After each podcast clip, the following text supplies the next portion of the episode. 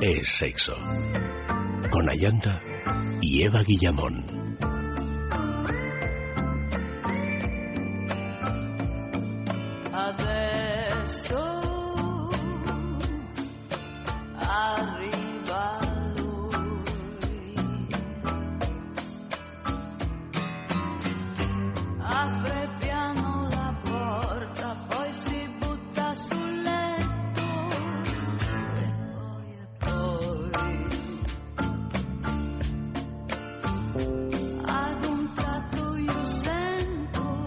Muy buenas noches, queridos amigos. Bienvenidos a este sexo de sexualidad. Amores de verano, por aquello de que casi, casi ya se acaba el verano. ¿Cómo está el 25 de septiembre oficialmente?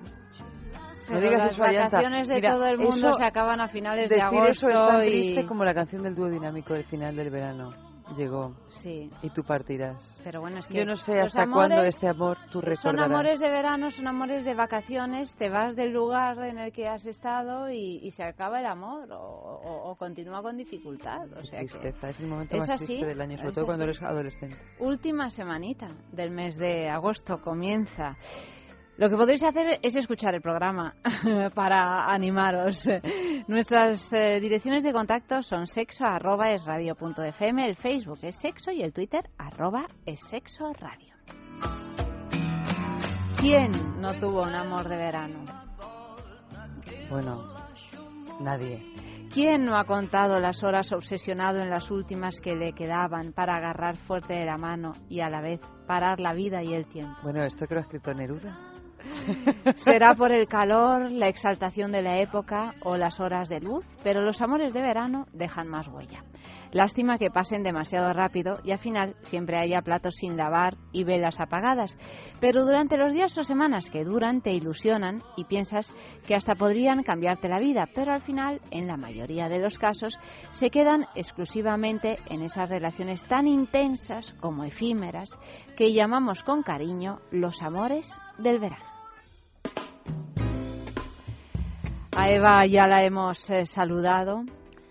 Sí, es que yo estoy ahora mismo compungida por este tema, por el tema este de la noche. ¿Has tenido algún amor de verano que recuerdes así especialmente? Bueno, he tenido tantos como veranos he pasado ¿Ah, hasta el eh? momento de mi vida donde ya, por suerte, comenzaron a ser de verano, de otoño, de primavera e invierno.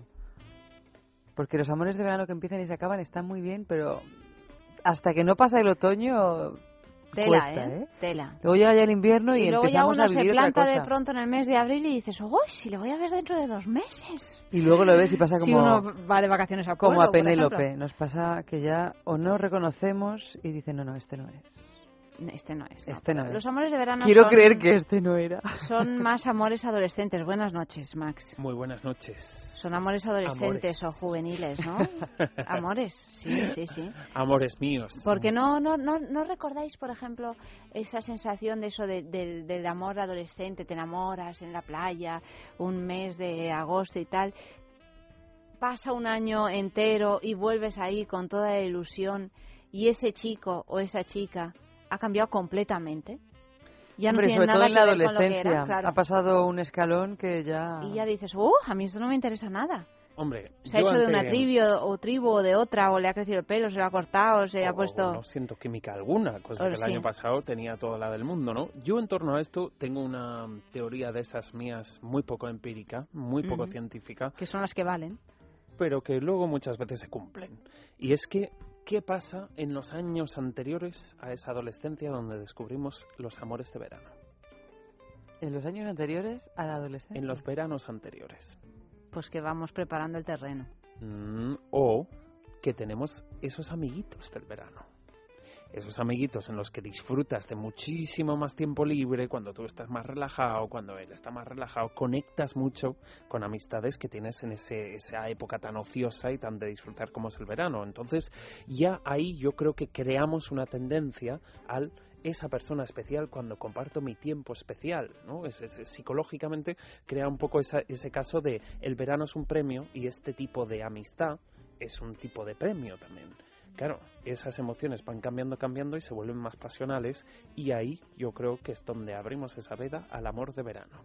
ese momento en el que el cuerpo, la mente está menos estresado, más tranquilo, más tal, Y está dispuesto en a enamorarse. para disfrutar, para enamorarse y que bueno, claro, como lo ves por un periodo de tiempo muy gozoso y generalmente corto, no llegas a ver lo malo, no llegas a No. sentirlo Y además, que quieras que no, entre que todo el proceso de seducción, porque esa es otra, ¿no? O sea, que, que, que la cosa realmente florece el último día, a veces pasa, ¿eh? Que te pasas todo el mes como que Mm. sí, sí, que sí, no, que sí, miraditas, que sí, ya le conoces o la conoces, que sí y tal, y luego solo la última noche, Pero claro, ahí solo el beso. Y ya te Sí, quedas ya empuja, Hombre. claro. Te Yo vuelves en el coche de los padres como diciendo, ay Dios. Yo siempre digo que la ley de Murphy en la cama siempre se cumple. O sea, siempre el- la pila del vibrador se acaba cuando estás llegando al orgasmo. Si se te cae el juguete al suelo, siempre se cae y se llena de polvo. Ese tipo de cosas en lo sexual se cumplen. Y por desgracia, en lo amoroso muchas veces también. Ya lo hablaremos luego, pero generalmente cuando tú vas a emigrar, cambiarte de casa, cambiarte de barrio, de ciudad, de país, lo que sea, dos, tres, cuatro días antes de irte, aparece esa algo persona que... hubiese hecho que tu antigua vida fuese fabulosa. Pero probablemente aparezca porque uno suelta.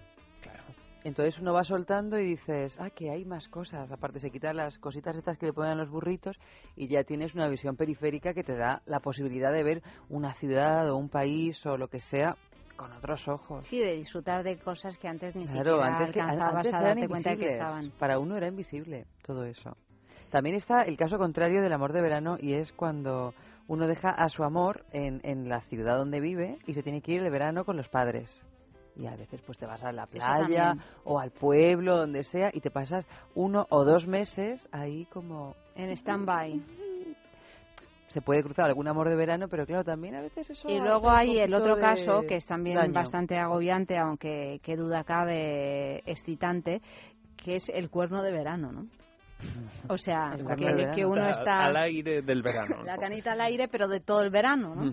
Y claro, acaba uno metiéndose en unos líos mm, Pero sentimentales, ¿eh? Qué duro es la sensación de culpabilidad cuando ya tienes el bajón postvacacional. ¿no? Y otra como, cosa, "Dios, y cuando bajón", y él- encima culpable. Y cuando él o ella viene ese fin de semana a verte donde estás veraneando y Ay, todo no, el mundo sabe no que te has que liado con otro.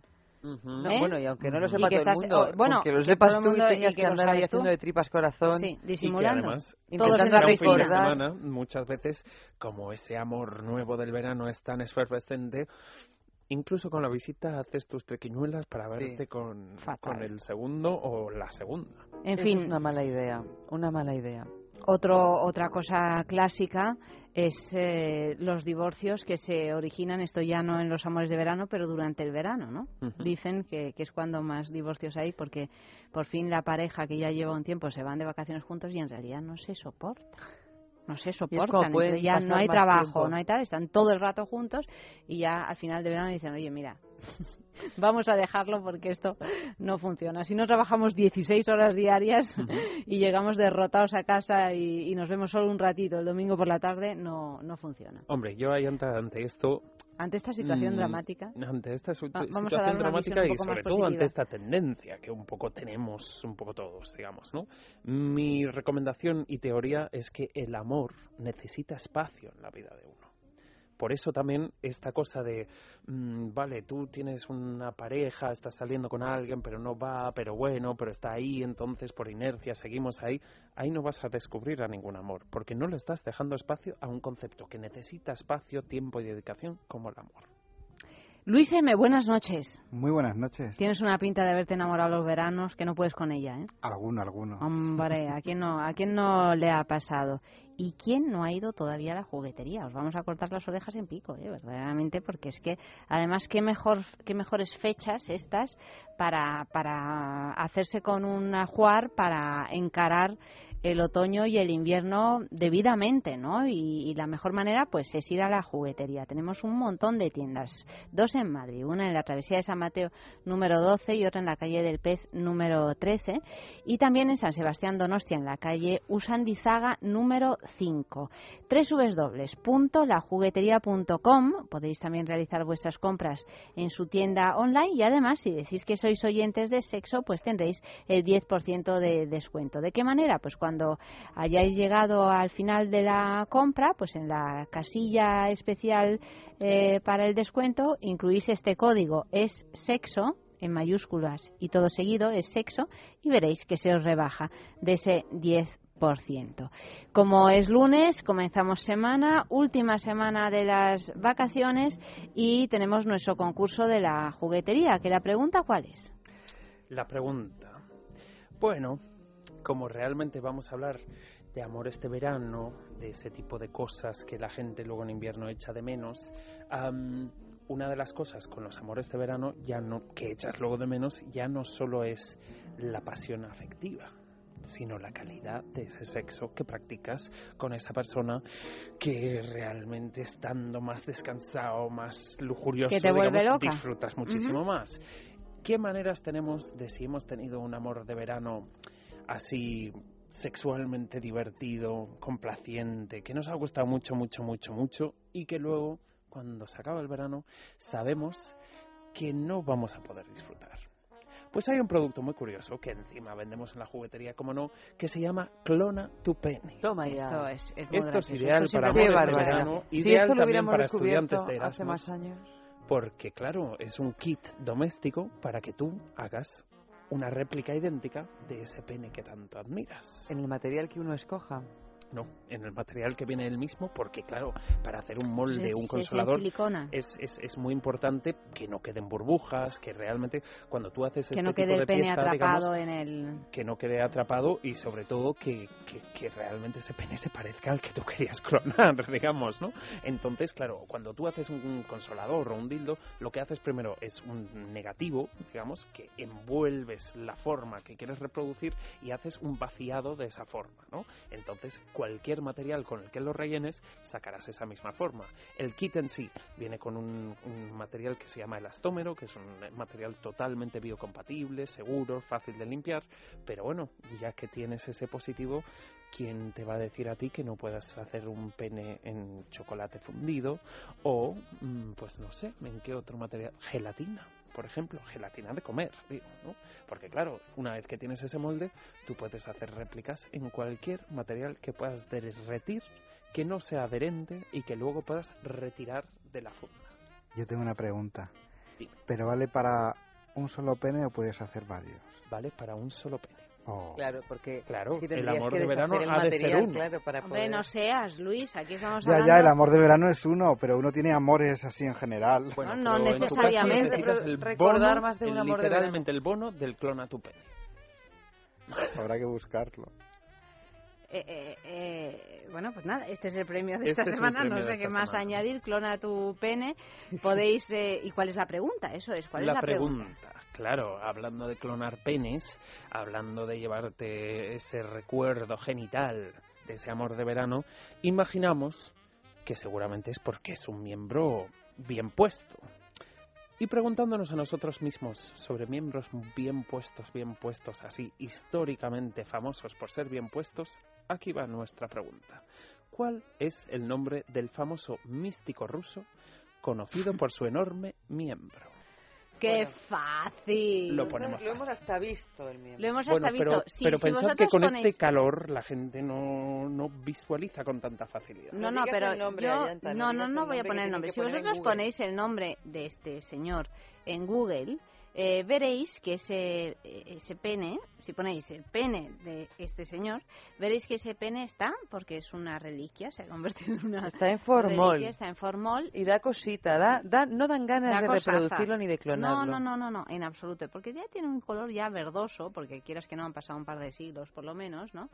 Y, y bueno, pues eh, es un pene famosísimo y es un señor famosísimo por su pene y por otras cosas. O sea que enviad vuestras respuestas a sexo arroba esradio.fm o si no al Twitter arroba es sexo radio o en el Facebook en es sexo y entre todos los que acertéis por sorteo uno de vosotros se llevará este regalazo de la juguetería para clonar vuestro pene. Y estaba yo pensando que clonar el pene no solo sirve para llevarse el recuerdo de ese amor de verano, pero también sirve si uno eh, quiere prevenir el asunto. Si uno tiene pareja mm, y se va a ir de vacaciones y quiere serle fiel a esa pareja y no meterse en líos, pues puede clonar el pene de la pareja también. Así es. Y además yo sé que lo hemos puesto fácil. Yo doy estas excusas de con el calor no pensamos igual y tal y que igual, pero no queremos que este programa, siempre cuando hablamos de amores de verano, hay quien se alegra, hay quien se pone triste, pero hay una canción que nos sirve perfectamente. Tenemos eh, un nodo, una canción perfecta, perfecta, perfecta para ilustrar este caso de esta persona y su gran, gran, gran miembro, que además es muy, muy divertida la canción en sí. ¿Y la, la, la tenemos? Yo creo que sí, ¿no, Amalio? Aquí está sonando.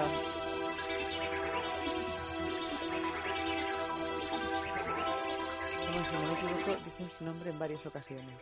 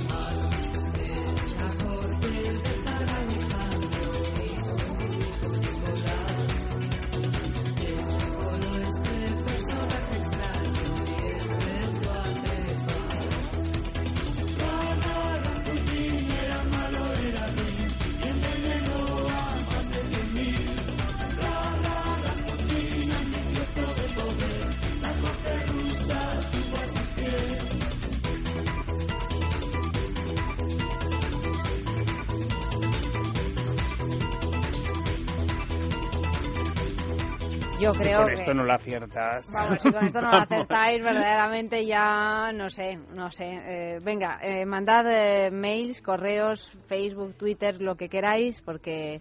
tenéis- Mails.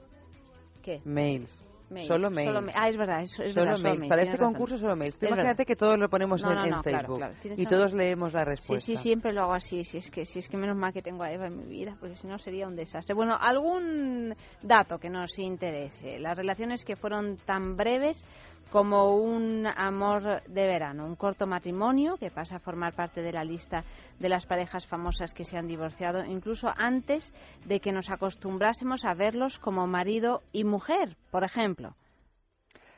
Por ejemplo, Britney Spears y Jason Alexander. Efectivamente, la cantante ostenta el puesto número uno de esta particular lista, tras contraer ma- un manicomio. Manicomio, más o Manicomio menos. también. Creo que fue Porque la una pobre luego locura, contrajo sí. un poquito de manicomio También, también. sí.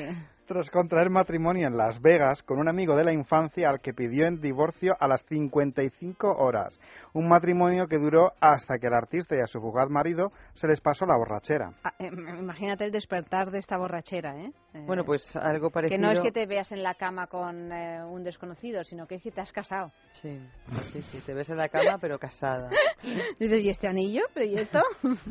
Bueno, pues algo, le pare- algo parecido les ocurrió a Cher y Greg Allman. Nueve días duró el matrimonio entre la cantante y el músico, quienes también eligieron Las Vegas para darse el sí quiero, tres días después de que Cher obtuviera el divorcio de Sonny Bono. Esto suena a Bill Venganza.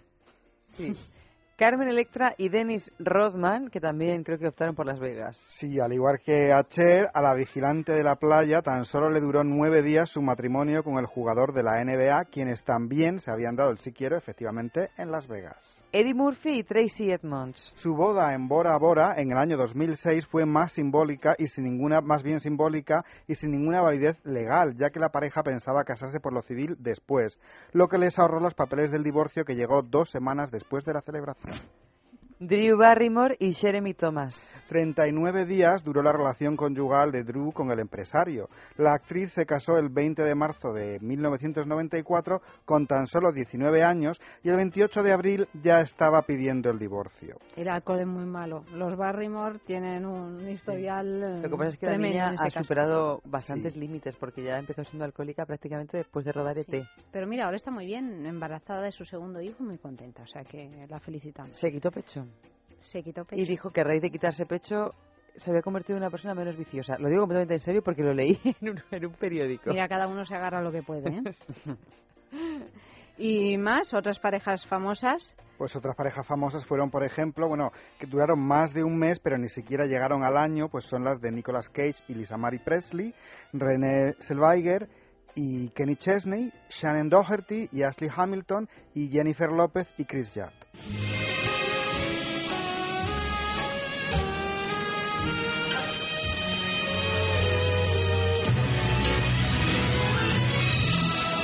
Con el verano, la playa y las pieles bronceadas llegan también los tradicionales amores de verano, como decíamos. Relaciones de unos pocos meses e incluso días que han surgido como un flechazo, pero que se sienten tan verdaderas como intensas y que suenan así. de mi vida y ahora debo dejarte. No es justo.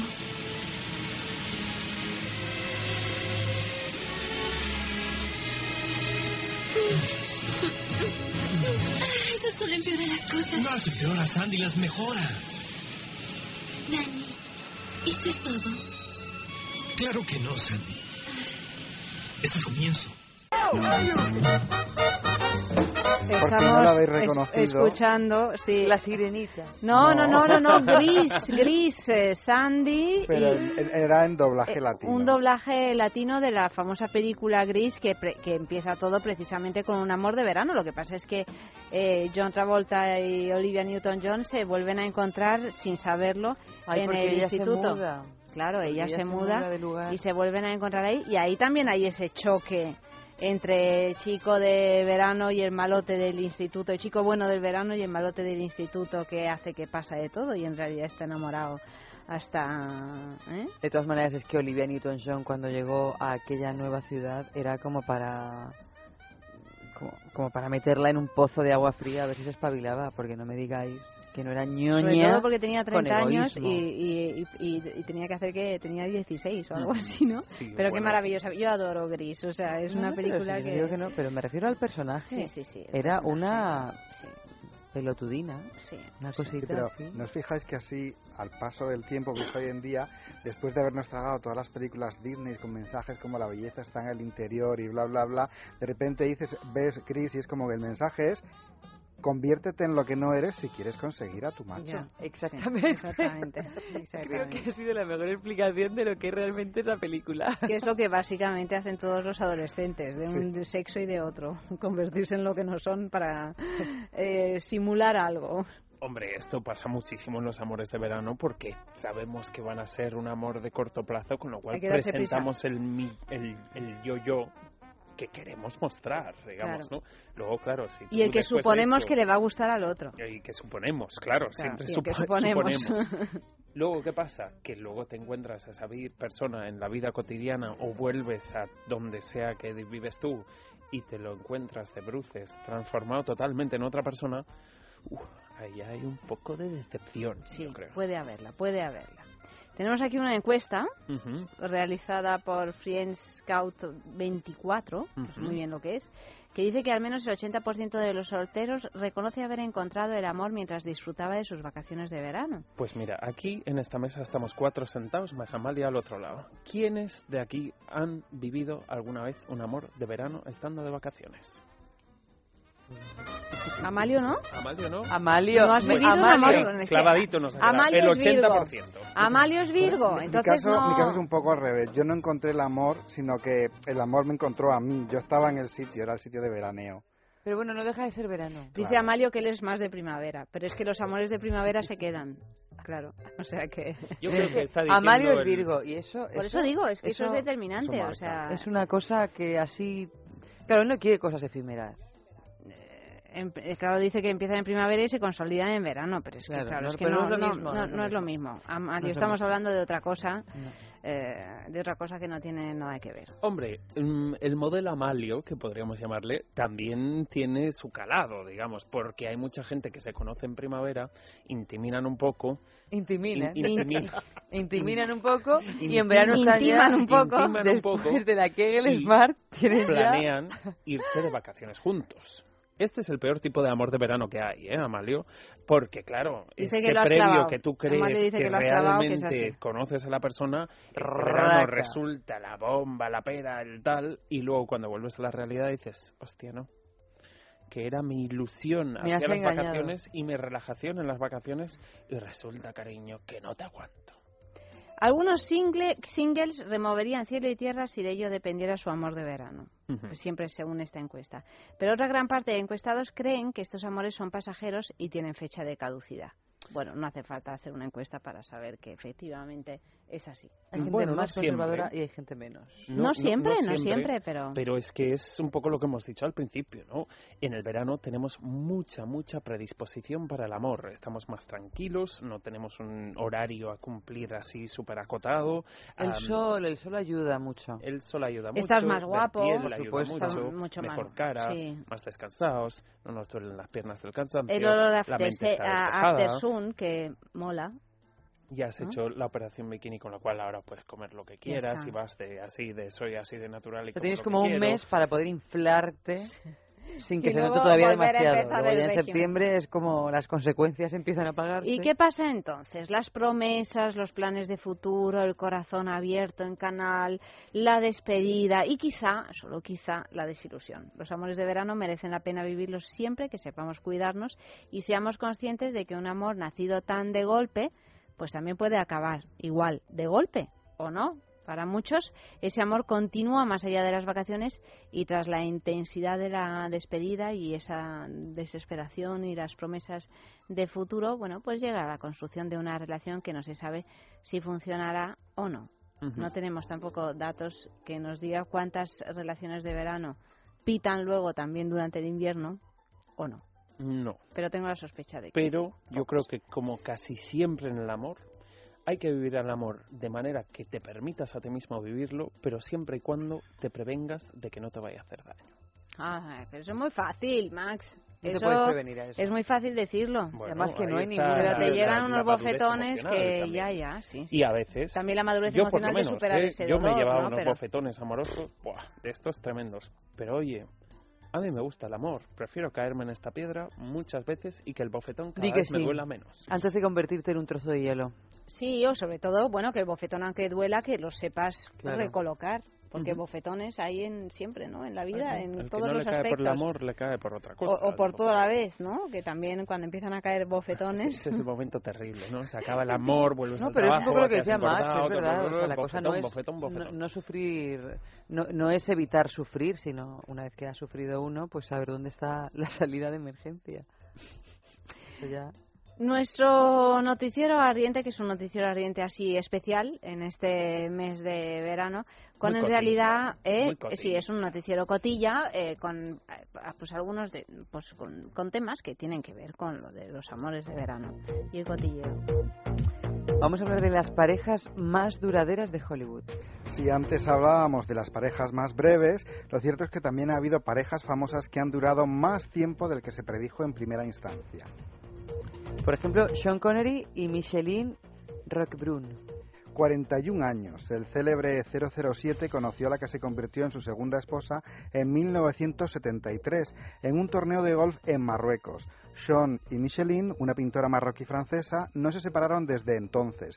No tuvieron hijos en común. Él tiene un hijo de su primer matrimonio, Jason Connery, d- mm, de su otro, matrimonio, sí, sí. que era de un matrimonio con la actriz australiana Diane Chilento.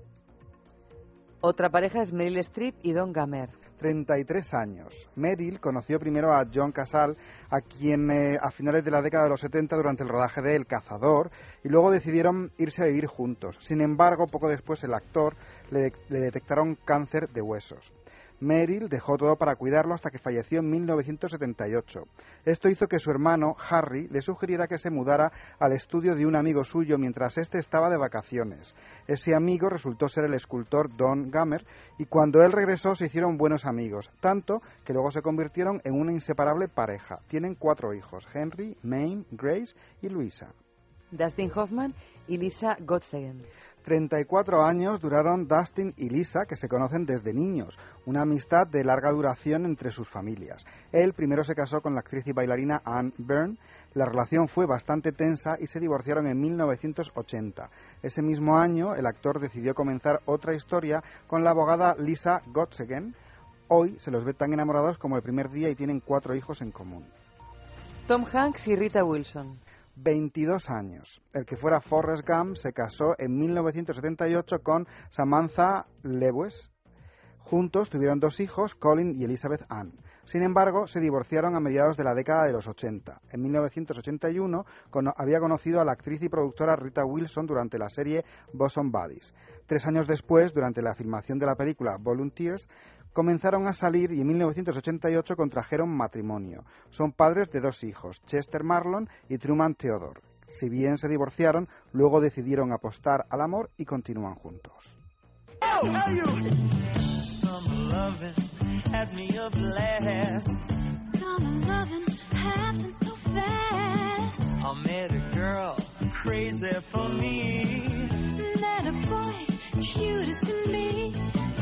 Summer days drifting away to other summer nights.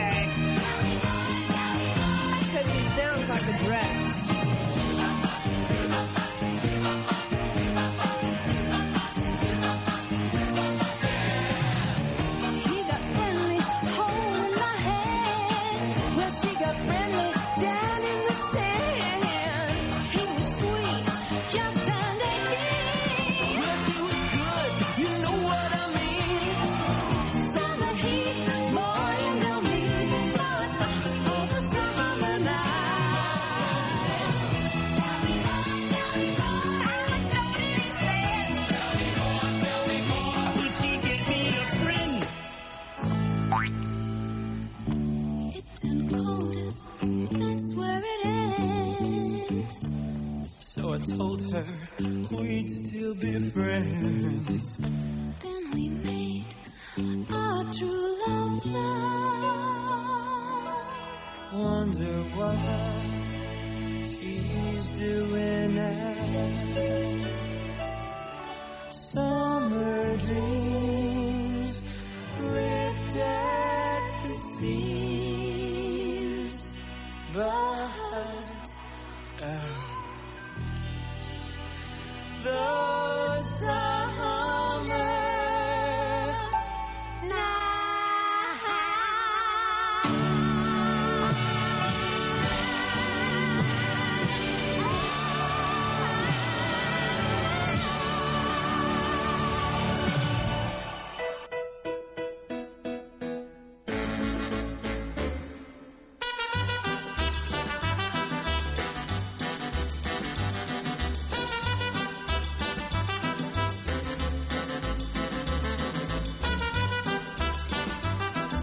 Sexo en la calle, sexo en la playa, tendríamos que decir. Pues como ellos seguro que han tenido también algún amor de verano, les hemos preguntado de qué tipo fue. Tipo primer amor, tipo primera experiencia sexual, si te he visto no me acuerdo, si revivaba cada año o se casaron con él o ella.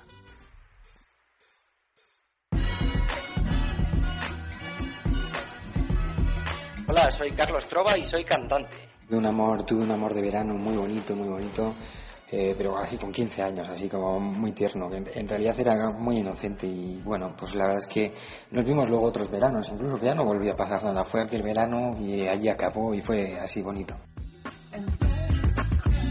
Hola, soy Gloria y soy abogada matrimonialista.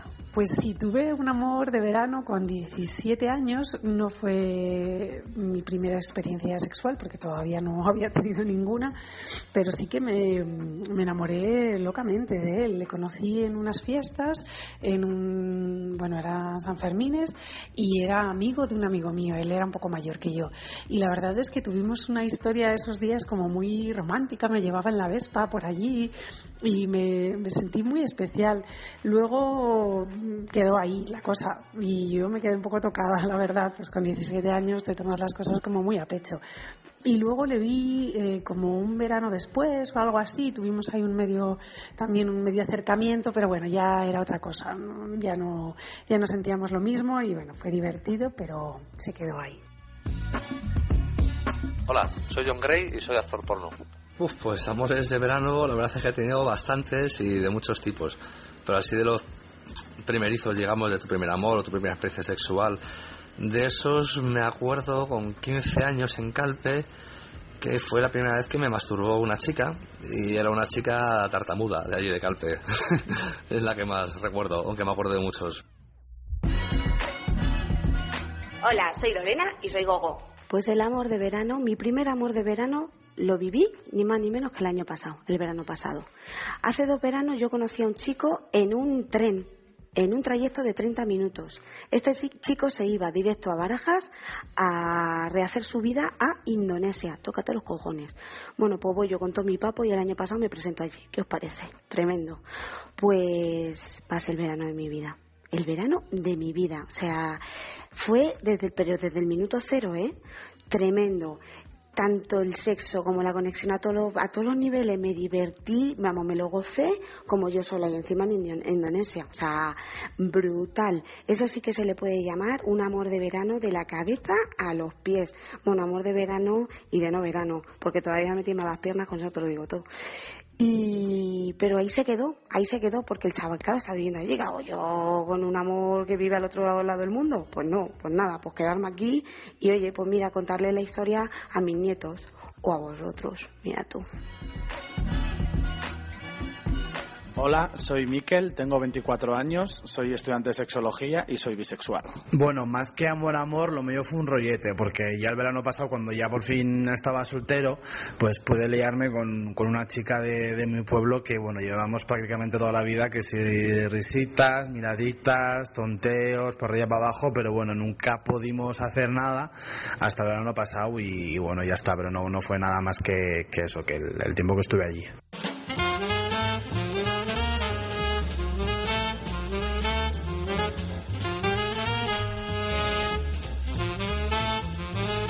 Seguimos hablando de amores de, verano. Uno pasaría toda la noche escuchando esos pequeños eh, relatos, ¿no? Sí, esas confesiones, ¿no? Porque también es eso, nos identificamos mucho con ellos, ¿no? Tanto los con los que son más de la juventud como esos que son más recientes, ¿no? Y porque al fin y al cabo, ya no solo por la cosa cotilla, sino en lo amoroso, saber de la felicidad de los demás nos resulta muy hipnótico. Sí, sí, sí, claro, que te cuenten. Bueno, es como si hiciéramos un programa sobre cómo le conociste o cómo la conociste también, ¿no? Cuando Ujú. hay no ya un amor de verano, sino una gran historia de amor, también es, eh, es muy bonito, ¿no? Nosotros en, el, en ese amor teníamos ese- esa sección que a mí me encantaba, que la Sí. llamábamos un encuentro. Y entonces, pues, eh, cada noche alguien contaba el encuentro, cómo fue. Y claro, es siempre como de película. Luego, pues no sé, lo que pasó después, vale, pero el encuentro es fantástico. Hombre, yo creo que realmente la parte bonita, el comienzo, queremos saberlo todos de muchísimos casos. La parte cuando se pone fea nos gusta al principio, pero luego al rato es de, uy, este Basta, drama, basta de desgracias, No quiero de identificarme con desgracias". tus dramas, que ya tengo los míos propios, ¿no? ¿Qué pasa con los amores de verano? Pues obviamente con los amores de verano hay esa predisposición, hay esa falta de rutina, hay esa capacidad de percepción de la excitación, pero obviamente el verano se acaba. Tú te vas de vuelta para tu rutina, tu realidad, tu día a día, tu monotonía, tu lo que sea que es de lo que va tu vida, digamos, y cómo puedes saber si realmente ese amor o ese enamoramiento veraniego es un amor sincero o es un amor pasajero. Pues esta es una buena pregunta, ¿eh? Hombre, yo diría que aquí lo primero, primero, primero, primero es dejar que pase un poco de tiempo. Y En la- que bajemos un poco a la realidad, ¿no? A la y que tierra. mm, realmente no, no hagamos que la ecuación sea tan sencilla como decir antes estaba mejor y ahora estoy peor. Porque claro, si tú Hombre, esto va a realmente... ser así, claro. eh, Antes estaba mejor, ahora estoy peor, porque siempre que te falta alguien estás peor. Otra cosa es si la falta luego realmente es una falta importante. Hombre, sobre todo, a, a menos que ese alguien que te falta es tu día a día laboral, digamos, ¿no? También lo digo porque, claro, en muchas ocasiones la sensación posterior al, al amor de verano es de mi vida era mejor cuando tú estabas en ella, en ella, ¿no? Claro, esto realmente no es nada lógico, porque cada uno debería hacer los deberes y los esfuerzos personales para que su vida, para ellos, sea más completa, más feliz, más excitante en el día a día tuyo propio, esté o no la otra persona. Pero también porque si en base a esa ecuación decimos tú eres el quien trae luz y felicidad a mi vida, realmente pones muy, muy, muy, muy, muy en desventaja a esa persona. Porque cuando has vuelto a esa rutina, no disfrutas tanto, vuelves a tener estrés, vuelves a tener cansancio, todo este tipo de cosas, echarás mucho peso sobre la otra persona y le pondrás un poco siempre entre la espada y la pared de no me estás haciendo feliz. Esto no es justo en una relación. Porque imagínate que se juntan dos personas que piensan esto mismo, al mes es que no eh, van a estar diciendo mi amor no es real, es que igual se están matando entre ellos, ¿no? Porque realmente la felicidad es algo que ha de elaborarse, que ha de currarse cada uno, ¿no? No, no hacer tú has de currarte Sí, una transposición en el, en el otro. de- eh, responsabilizar al otro de tu propia felicidad, aunque sea en tu fantasía, ¿no? Pero. Ah, claro. sí, no, no, y que Eso- aun, aun sabiéndolo, o sea, yo, yo, yo lo digo esto y es de esas cosas donde tú me pones esa cara ahí anta como de, ya Max, pero eso es muy fácil. Sí, es muy fácil. Yo también he No, metido no, la si pata en esta muchas veces. Decirlo es fácil. Luego Pero está bien día- decir, pero por otra parte yo creo que está bien decirlo para intentar asimilarlo, ¿no? Para porque es verdad que bueno, más lo decimos y no sé si en, en su totalidad, pero algo de de esta forma adecuada de pensar podemos aplicar, ¿no? Bueno, o por lo menos intentar aplicarnos pinceladas. Sobre ¿no? todo nos ayuda a relativizar. Y de sacarnos un poco, porque claro, cuando tú vuelves de tus vacaciones al día a día, tal, tal, tal, am, realmente el cúmulo negativo que tienes es muy grande. La ansiedad emocional también, eh, si has tenido Lo que un- se llama estrés postvacacional. Pero eso también es una cosa que igual tendríamos que barajar, ¿no? Si mi vida es un desastre, salvo dos meses al año, en el mejor de los casos, a lo mejor es que por mucho dinero que ganemos o por mucho lo que sea que tengamos, esa no es la vida que Ya, pero ahí también es verdad, Eva, que hay muchísimas personas que ni ganan dinero, ni tienen un trabajo a lo mejor que les gusta, ni una situación No, pues familiar lo o lo que estoy sea. diciendo. O sea, Sí, sí, muchas pero veces que- a lo mejor nos rodeamos de necesidades que en realidad no son tales y la necesidad más imperante es encontrar una cosa que no me haga tan infeliz, aunque sea cultivar lechugas en el campo, que no puedo ir al cine cuatro veces por semana porque las lechugas no dan el mismo dinero que sea administrativo, pues a lo mejor es que no me compensa. Sí, pero bueno, es, es, eh, o sea, hay siempre much- muchos impedimentos también para. Sobre todo realizar, mentales. eh, Sí, sí, sí, enormes. Por eso digo que a lo mejor es una cuestión Chicas, también a plantearnos. ¿Nunca os ha pasado esta cosa de irte de viaje, sea de vacaciones o un viaje de trabajo, de lo que sea? Dices, yo vuelvo y me voy a vivir allí. No, no, de que vuelves de tu viaje y ves, sea tu dormitorio, tu casa, tu salón, tu cocina, y decirte a ti mismo, qué desastre era yo antes de. ¿No os ha pasado Sí, esto nunca? bueno, porque de volver a tu realidad y decir, madre mía, yo en serio tenía, no sé, el- este color de sábanas, este desastre de tal, esta tendencia por, no sé, la decoración barroca. Como mirarte con perspectiva, dices. Hombre, yo lo digo porque en esos casos muchas veces lo que hacemos es llevarnos las manos a la cabeza, intentar en el momento no estresarnos, obviarlo un poco y caer inevitablemente en la misma rutina que nos llevó a estar en ese estado. Si tú realmente ante eso te creces, dices, sí que es verdad, qué desastre de habitación, ahora mismo lo voy a recoger y lo voy a poner como quiero que sea mi vida y mi espacio vital este año. Pues yo creo que realmente con eso y la felicidad también hay que hacerlo. Cuando tú vuelves a tu rutina, te dices, ay, es que esto qué coñazo y aquello qué triste y esto qué aburrido y esto... Empieza a cambiar pequeñas cosas que hagan que traigas parte de esa positividad que sentías en tus vacaciones a tu día a día.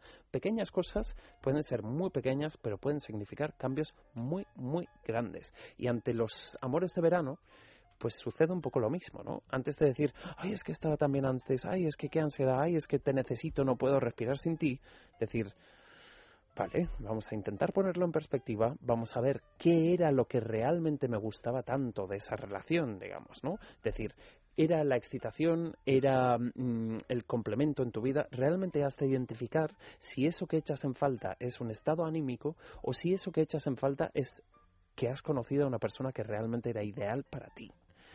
Claro, Cuando no sea un salvavidas, ¿no? Que eso... claro. O sea que volvemos y tenemos que pensar. Eh, Sí. Tenemos que ponernos a pensar. Bueno, no sé si y- pensar y- o, o- y- u ocuparnos. De la manera que sea más o hacernos menos nuestro intelectual, croquis, pero... croquis de la vuelta un poco al cole, a la rutina, lo que sea, al tal. O sea, hacer que tu día a día propio no esté basado en una ansiedad de lo pasado. Ante esto, principalmente, em, te estarás empoderando de tu situación, pero también mucho de tus emociones mm, subconscientemente, digamos, ¿no? Entonces, ante eso, realmente sabrás si esa persona la echas en falta porque, ay, qué bonito era, ay, qué bien me hacía sentir, o si dices, jo, es que esta persona realmente me aportaba cosas fabulosas para mi vida. Pero claro, eso es Mm. verdad que es muy difícil de, de determinar en un primer momento. Hombre, Hay que y dejar en pasar un pleno poquito de bajón post-vacacional, todo lo que huela a esa persona va a ser bien. Más cosas que nos pueden ayudar a decidir si merece la pena continuar con ese amor de verano o no. Mm, Pues, por ejemplo, un ejercicio que puedes hacer en esos casos es imaginar en esa vuelta a tu realidad, realmente con tu realidad, qué sería lo que a ti, sin esa persona, te haría súper, súper feliz. ¿Qué haría que ese año, a lo largo de toda esa temporada invernal y primaveral, mm, te llenaría un poco de pequeños colores, pequeños detalles de satisfacción. Una vez que hayas hecho eso, realmente el camino hacia tu propia felicidad va a ser mucho más fácil. Y ahí analizar si esa persona que has conocido encaja en tu vida y si encajando en tu vida sigue aportándote esa cosa que tú has dicho. Ya, pero es que teníamos muchísimo en común. Ya, es que me reía muchísimo con él o con ella. Mm, ver realmente, o sea, quitarle ese mm, efecto Disney, podríamos decir, y darle en tu realidad, digamos, en tu búsqueda de la felicidad en el día a día, de darle, darle la posición hipotética que podría llegar a tener, ¿no? Mm, después de eso, yo sé que todas estas lecciones son dificilísimas. Me ponéis unas caras de, de, ya, bueno, eh, lo intentaremos. Mm, ¿Qué otra cosa puedes hacer? Pues, por ejemplo, imaginarte ese hipotético de si vuelve a mi vida esa persona, imaginarte los peores escenarios que te podrías en- encontrar. Porque eso también, o sea, siempre tenemos esa tendencia de ver lo más bonito. Ve lo más feo. En, en tu vida esa cosa de, bueno, ya he analizado cosas que en mi vida, en mi día a día, podrían hacerme más feliz. Imagínate que incorporo esta persona o este elemento, persona, en mi vida y qué sería lo peor, lo peor, lo peor que me podría pasar no sé, en ocasiones será de mm, tú que estás en A Coruña, múdate aquí a Madrid y luego cuando se muda ha perdido su trabajo, no nos entendemos, no, no sé, no, decisiones, no claro, le que hay pone que la ponderar, tapa, eh. no le pone la tapa a la pasta de dientes. Sí, o pequeñas sea, cosas pequeñas domésticas, cosas que te podrían poner de los nervios, porque así realmente tú también conseguirás equilibrar un poco más esa balanza. Y luego, yo realmente creo que para este tipo de casos, habiendo hace- hecho estos ejercicios y habiendo pas- dejado pasar un poquito de tiempo, lo mejor que puedes hacer es hablar. porque quizás ese proceso que tú estás viviendo no se asemeja tanto al proceso Bueno, que está claro, hay viviendo que persona. asegurarse que la cosa sea mutua, ¿eh? Porque No claro, solo si se mutua. convierte en un alucine de vuelta de verano, pues eh, unilateral. Eh, Hombre, y que parte de esa excitación genial que sentimos ante los amores de verano es precisamente saber que se va a acabar. Claro. Saber que tiene un, un- un espacio-tiempo delimitado, digamos. No, por eso ¿no? uno se da sin ningún tipo de ambajes, ¿no? Porque inconscientemente uno asume, a veces conscientemente también, que hay un límite y que no tengo que estar poniendo límites yo porque ya los pone el tiempo. Y luego hay también una, una cosa que yo creo que, que es importante considerar, entre otras, y es, por ejemplo, ¿qué pasaría si esa persona, mm, qué pasaría con esa persona en tu entorno? Es decir, Lo de en- Travolta y encaja, Olivia Newton-John. no encaja. Bueno, es que es importante. Sí, sí, es que a veces, digo eso, eso. bueno, pues tú te vas a la India y conoces a un ser maravilloso indio, o, o a un viajero maravilloso hippie inglés, pero quiero decir que, que y luego tú lo trasladas, lo sacas de ese ambiente en el que te has conocido y lo trasladas al tuyo y a lo mejor no pega ni con cola. Quiero decir, No, esas y situaciones por- son también incómodas, Y ¿no? porque en y le presentas a tus amigos te y a darás tu cuenta de y- que tú este verano has sido un viajero hippie super liberal y dices, ostras, pero yo en mi vida vi- No, no, día claro, a día no soy quiero así. seguir siendo yo, no Claro. quiero ser esta persona que me inventé para este verano, Claro, digamos. O sea, que también tienen que encajar un montón de cosas en, en, en eso, ¿no? Y que no sabes, al, al sacar esa persona de ese contexto, si te va a seguir gustando. No, claro, es un riesgo, es un riesgo, pero mira, la verdad que es que yo creo que muchas veces uno también puede ser muchas muchas cosas, ¿no? Uno no solo es eh, el ser que está viviendo en la rutina, uno es también el hippie Sí, sí, sí, que se va por ahí, o sea que que es un riesgo ahora, yo no creo que ese riesgo tenga por qué salir mal siempre. En absoluto. En absoluto. Digo y que hay además que creo valorarlo, que es que hay que muy valorarlo. necesario que las cosas y lo que pensamos que somos se pongan en entredicho en momentos puntuales, aunque sea ahora me he vestido de hippie. Nunca me hubiera pensado yo que me iba a vestir de hippie, pero me he visto de hippie y, joder, qué bien me siento. Pues a lo mejor no voy a cambiar a ser un hippie de la mañana a la noche, pero descubrir otras facetas de uno mismo yo creo que es muy liberador y sobre todo muy saludable. Yo además creo que este, este último ejercicio que hemos propuesto de sincerarse y hablar con la otra persona, es muy probable que nos encontremos que la otra persona está en un proceso emocional similar, pero como ya cada uno supuestamente hemos hecho esa, ese ejercicio de evaluación, igual tú dices, es que te he hecho muchísimo de menos por cómo cocinas, porque me haces reír y porque el sexo era maravilloso. Y sin embargo la otra persona igual te dice, ah, pues a mí me encantabas por cómo te peinas, porque mm, mm, todos Por esos los- zapatos rojos porque que comes llevabas tan bonitos. con esos zapatos rojos tan bonitos y porque tomas vino con todas las comidas. Ahí ya sabes que es un amor de verano que ha de dejarse ir. No, lo digo porque es eso. Salvo o sea, que sea Y dejarlo capaz- en, un- en ese buen lugar de la memoria. Exactamente. Fabuloso, Salvo que sea capaz de sostener una relación porque alguien cocina bien. Punto y final. Cosa harto improbable, pero oye. No, y porque también en ese tipo de casos igual aprendes mucho de ti mismo también, ¿no? Dices, ostras, yo que antes no me fijaba en eso, ahora las parejas que busque voy a querer mm, no solo que sea una persona que cocine bien, sino que disfrute de la gastronomía y de la cocina. Ahí realmente ves cómo ha cambiado la perspectiva. Ya no es poniéndole a esa persona que has conocido en verano todo el peso de tu relación afectiva. Es decir, he aprendido una cosa sobre mí. Y es que en mi vida quiero que el aspecto gastronómico o los zapatos rojos o el lo que sea es importante y lo voy a incorporar a los valores de mi búsqueda emocional. En definitiva, que toda la vida de uno eh, gira en torno a aprender cosas sobre uno mismo. Y punto. Es una cosa. Y no te libras. No, no, no, te no, no te libras. libras, no te libras. Un poquito de música.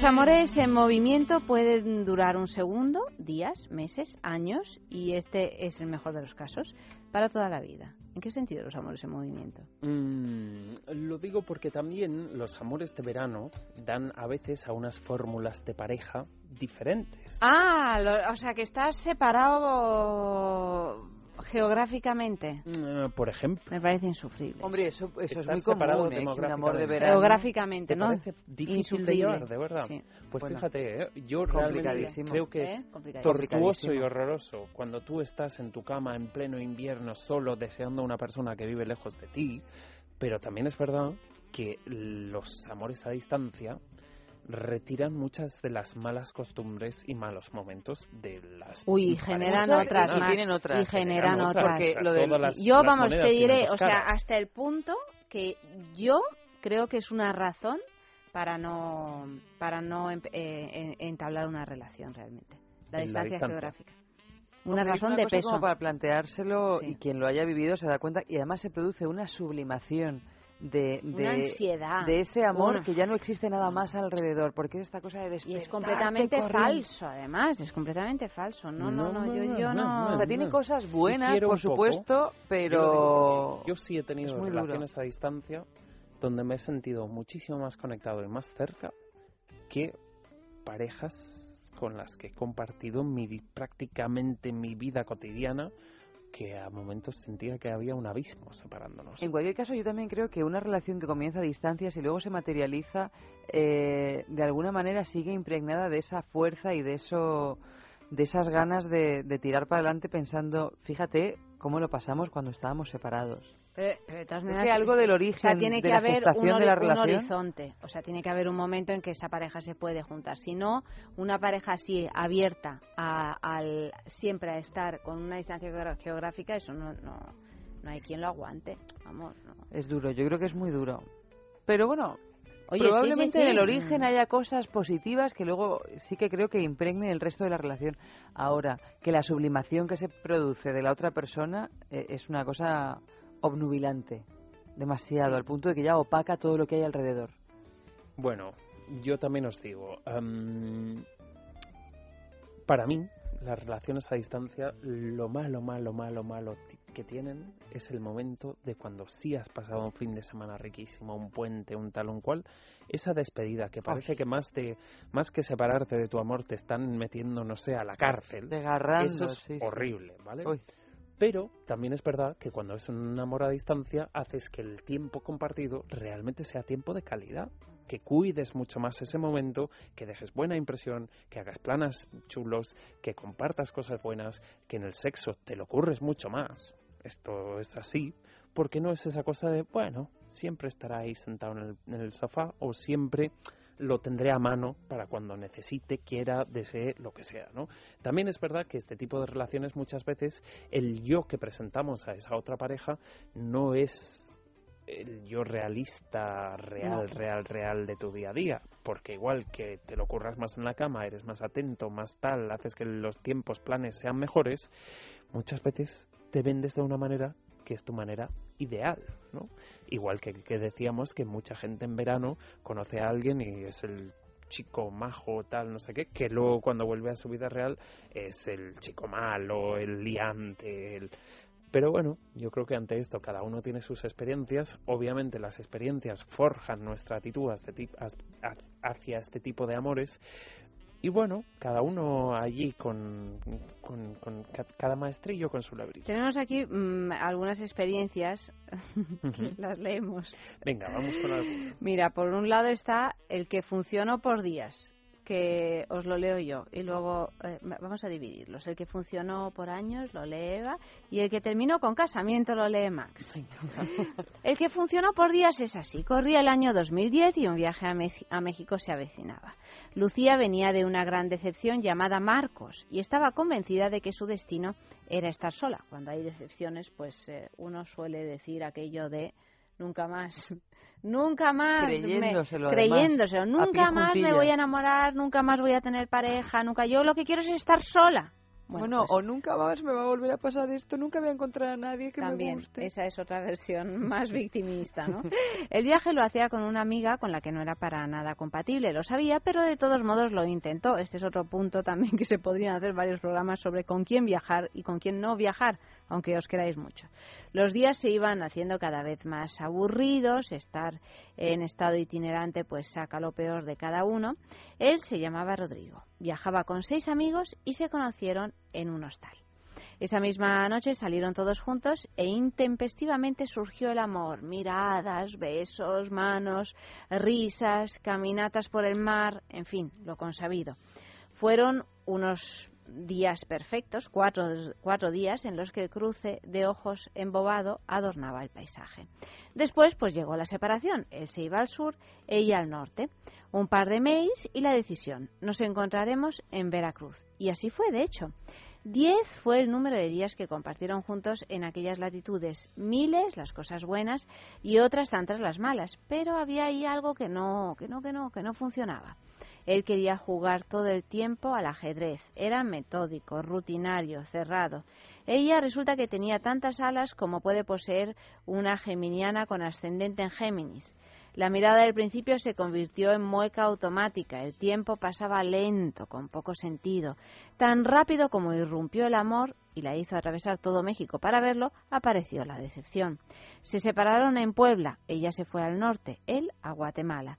Corrieron algunos tibios mails, pero nunca más se volvieron a ver. No hubo ni siquiera sufrimiento, por lo que veo, porque realmente ahí se quedó la cosa. Mira, yo no me quiero imaginar cómo puede ser una geminiana con ascendente en Géminis, pero un poquito insoportable, seguro que no. Perdón por la que te toca, Max, pero... Y luego tenemos eh, la historia de El que funcionó por años, que es la tuya. María estaba bastante deprimida. Corría el año 2008 y había renunciado a su trabajo y vuelto a la casa de sus padres. El teléfono sonó. Vámonos de viaje al norte, le dijo Rocío. Tenía 24 años y decidió vender unos cuantos electrodomésticos para poder costear el pasaje. Ahí estábamos, por cruzar la frontera de Argentina con Bolivia en La Quiaca. Éramos tres y yo me había quedado sin pasaje para tomar un tren desde Villazón a Uyuni. Así fue que conocimos unos chicos en la fila de migraciones y me sumé con ellos a un colectivo, a un autobús, para no hacer el trayecto sola. En un viaje de 13 horas en autobús entre Villazón y Uyuni, lo conocí a mi ex, Adrián. Adrián era un tipo, un típico bohemio de, del, del, del sur, del sur de la ciudad, del bar, de un barrio de extrarradio. Viajero, intelectual, con aires de filósofo y turbado por pensar de más, como todos los hippies músicos zurdos con los que me crucé en mi vida. Este era el principio del tramo, pero María ya había sentido que Adrián era su hombre, 15 días tardó él en tomar la iniciativa. Fue en un bar en La Paz, en Bolivia, con unas cervezas que se animó a declararse. María aclara que esa tarde se había comprado y aplicado la poción del amor. De ahí en más, amor intenso, intenso por cuatro días. Él volvió a Argentina, ella siguió viajando por un tiempo. A la vuelta, y después de unas horas de chat y teléfono, Adrián la esperaba en el aeropuerto. Un mes sin vernos, con solo cuatro días de relación, y estaba ahí. La seguimos en Buenos Aires. Al tiempito, cortito, convivíamos en un apartamento del barrio porteño de Constitución, lejos de Bolivia, cerca de una rutina. Y fue mágico. Los viajes sacan lo mejor de cada uno y las convivencias lo peor. Dos años y un poquito después nos separamos, pero de él me queda el mejor recuerdo. Bueno, funcionó. Funcionó. Funcionó. Bonito, Oye, además. dos años después, eso es una, es una historia de amor. Y luego tenemos la que terminó en casamiento. Bueno, vamos allá. ¿En casamiento de verdad? O sí, sí, el que terminó con casamiento. A ver. Mariana, en junio de 2012, se fue de vacaciones con dos amigas a México. Venía mal de amores. Hacía unos meses había terminado una larga relación. El segundo día, las amigas, hartas de estar entre yanquis, estaban hablando a orillas del mar cuando se acercaron dos hombres, Roberto y Genaro, y las invitaron a tomar algo en un bar. Ahí lo conoció a Mauricio, su príncipe azul. Debo confesar que al principio no me gustó mucho, pero después hubo algo que me pasó. Desde ese momento no nos separamos más. El último día de vacaciones en Playa del Carmen, ellos alquilaron un yate, anduvimos por el mar caribeño todos juntos, pero nosotros estábamos en un mundo aparte, jugábamos en el agua, juntábamos caracoles. Fue entonces que medio borrachos, medio alegres, decidieron casarse. Y así fue. Llegamos al hotel y nos y con algunos amigos de él y mis amigas hicimos todo y nos casamos en estado mexicano. Esa noche salimos a cenar todos juntos para festejar nuestro casamiento. Lo contamos a medio hotel y después nos quedamos juntos viendo el amanecer, hablando de él, de mí y de nosotros. Y ahí quedó, ahí. Ella volvió, él se fue a su ciudad mexicana y quedaron en volverse a verse, volver a verse en uno de estos días. Bueno, o sea que es que un no llega nunca. casamiento... Ese me encanta, porque es el amor verdadero, es no cortarte las alas ante una propuesta que apetece y es llevarlo bien cuando luego sabes que realmente pues la única manera de llevarlo es llevarlo bien. ¿No? Eso, Eso está muy bien. ¿no? Eso pasa, La única sí, manera sí, de llevar sí. las tristezas es Para llevarla es- bien. Es, es de los pocos estados emocionales en los que el conformismo es una solución válida. Es decir, Tienes toda la razón. Tú a Boston, yo a California, tú a Playa del Carmen, yo a Carboneras, como sea, pero decir, ha estado genial, me ha encantado, mm, buena suerte, te amaré siempre, mm, Pero te veo dejo al ir. otro lado. Yo soy mucho más rebelde ¿eh? y, y- y persigo la cosa si la deseo hasta que... Tú eres de esas... Sí, no, pero muchas que- veces que sí, uno que sí. persigue las cosas a sabiendas Las de que persigo, no van a ¿eh? funcionar en absoluto. Y yo creo que uno de los mayores problemas que tenemos es que esto de que la esperanza es lo último que se pierde es una putada, con perdón de la expresión, impresionante. Porque cuántos cuántas angustias nos ahorraríamos si asumiéramos Sí, si perdiésemos la esperanza, no, sí, pero pues o seríamos más unos rápido. auténticos pardos todos. pues, Oye, una cosa es que uno pelee y tal, pero y en esos momentos que en realidad no tienes mucha claridad de ideas, pero luego pasa el tiempo y te das cuenta que era una obcecación y una sensación de orfandad que teníamos ahí. Cuando si uno asume, es que no me quiere, no pasa nada, no me quiere, ya me querrá otra persona, o ya querré yo a otra persona que me quiera. Es que nos han educado tanto para sentir y vivir el amor y tan poco para no sentirlo. Sí, a la renuncia. Tenemos que hacer cursos específicos de la renuncia, de educación sexual y de la renuncia. Es que la renuncia es un tema muy complicado. Vamos con el sexo en la calle. ¿Sabéis lo que pasa mucho con los amores de verano, además? ¿Qué pasa? Que los solemos relacionar mucho, mucho, muchísimo a ciertas canciones, ciertos Ah, momentos bueno. y ciertas canciones Yes. que compartes en ese estado olores también. idílico con esa persona. Completamente, completamente. Luis, ¿qué les hemos preguntado a nuestros expertos? Pues precisamente cuál es esa canción que siempre que la escuchan les recuerda aquel amor de verano y que les encanta por horrorosa que sea.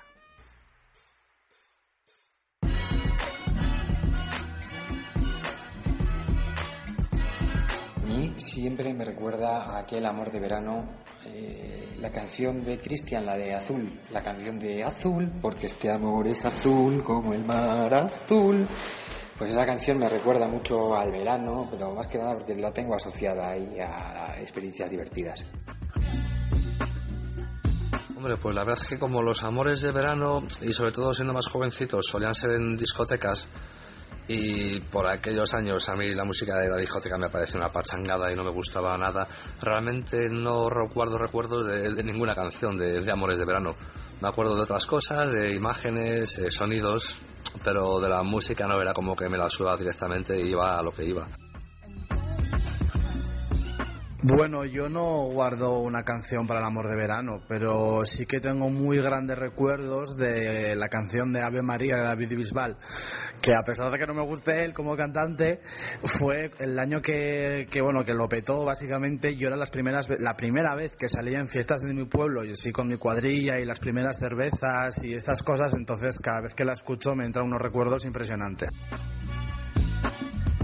Mi primer amor fue un tío que conocí en un bus y bueno, y nos yo le miraba todos los días y bueno, la verdad que siempre sonaba de fondo pues algún tema de los 80, la verdad que no recuerdo muy bien alguno, pero pero sí me recuerdo que nos íbamos al parque y hacíamos cosas y luego me iba a casa como un niño así que había hecho algo malo y bueno, la verdad que sí, el tema de los 80 me recuerda a mi primer amor.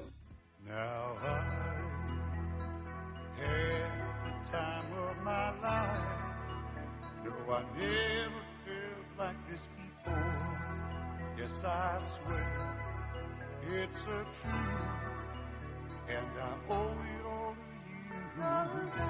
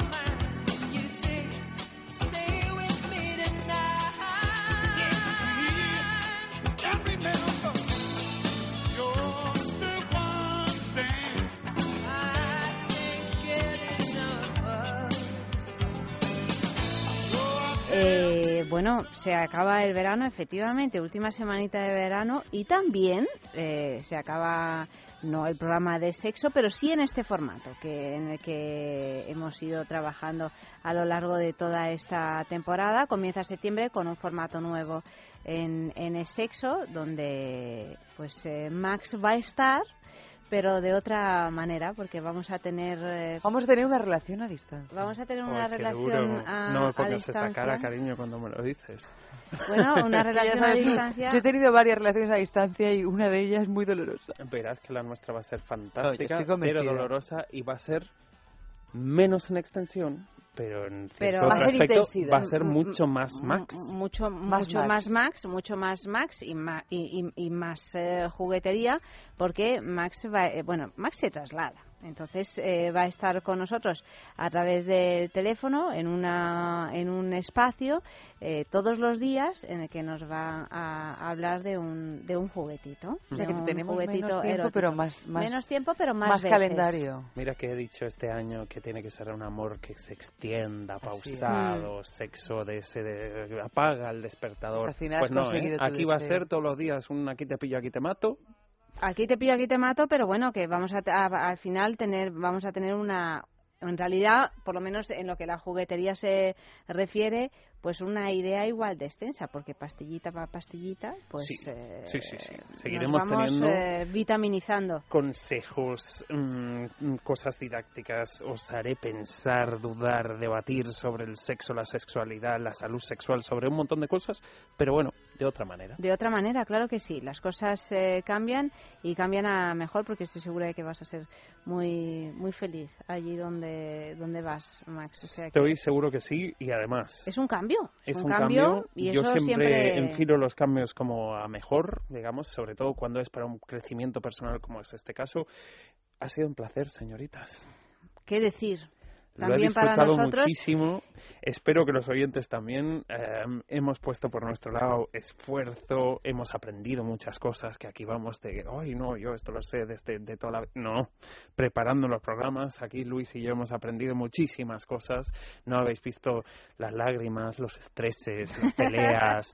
Solo nos habéis visto aquí con nuestros chistes y nuestros cotilleos, pero ha sido un gusto y nada, más Max. Más Max, por supuesto, y, y, y si Max vuelve, más Max. Más, más, Max. Eh, Esta siempre va a ser tu casa, Max, Max, querido. Max. Bueno, igualmente, ya sabes que cuando sea, bueno, si lo haces a las 3 de la mañana igual te mato, digamos, No, pero cuando bueno, sea tú ya no- levantas no ese teléfono y me dices, Max, ¿es verdad que los chimpancés o que los koalas practican el sexo no sé cómo? Y, y tú me, me no, contestas. no, no, no tengo respuesta a todo, pero si me das tres minutos yo te busco. Max, muchas gracias. Un beso, suerte y al toro. Muchas gracias, un beso a las dos, un beso a los oyentes. En breve estamos hablando de nuevo. Hombre, claro que sí. Luis M., un auténtico placer también conocerte y charlar contigo, sobre todo de cine, que es lo que Es lo eh, que más es de me lo va, que sí. es, es lo que más Yo- le va. Pero yo he aprendido también aquí mucho a la de Max y los martes también con Oli de, de todo. O sea que bueno, eh, pues si hemos aprendido todos, quiere decir que, que, Que la ha cosa ha ido merecido la pena, ¿no? Claro. Quiere decir que ahora ya todos practicamos un sexo fabuloso. Pero que, que- que nunca es suficiente el, el aprendizaje, ¿eh? que sigamos aprendiendo. Hombre, claro, es Hombre, que esto- es a ver si vamos a pensar que hemos aprendido todo. No. Este- esta es una de las máximas que más me gusta de la De sexualidad. las y más. Máximas de la sexualidad. Bueno es el amante que se acuesta sabiendo que al día siguiente será mejor amante. Bueno, por eso, que digo que hay que seguir afinando, dice Eva, con razón, ¿no? O sea que, que seguimos, señores. Eh, buenas noches a todos, gracias de nuevo. Y nosotros continuamos pues con ese montaje de la sex- sextulia, ya sabéis, ¿eh? A partir de, de 2 a, a 3 seguimos con el sexo, pues aquí mismo en el radio. Y mañana, pues más, a partir de las 12.40 de la noche.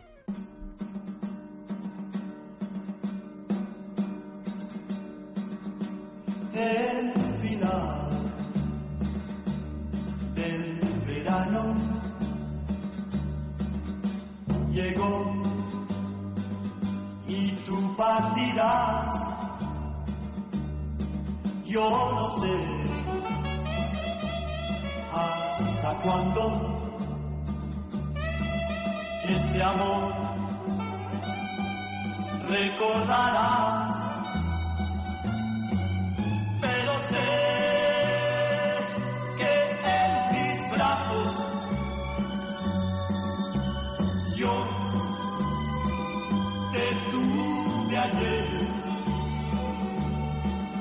Eso sí, que nunca, nunca yo olvidaré. Dime, dime, dime, dime, amor. Dime, dime que es lo que sientes en tu corazón. Es amor en realidad. Nunca,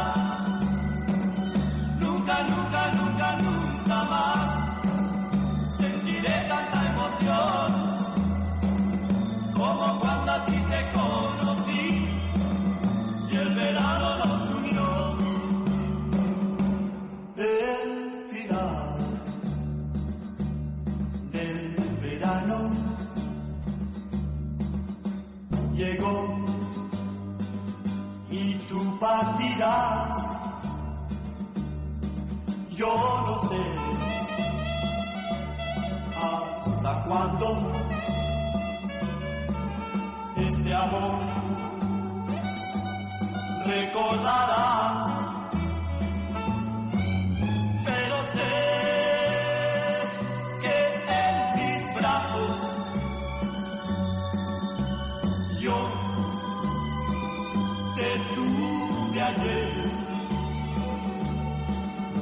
Eso sí, que nunca.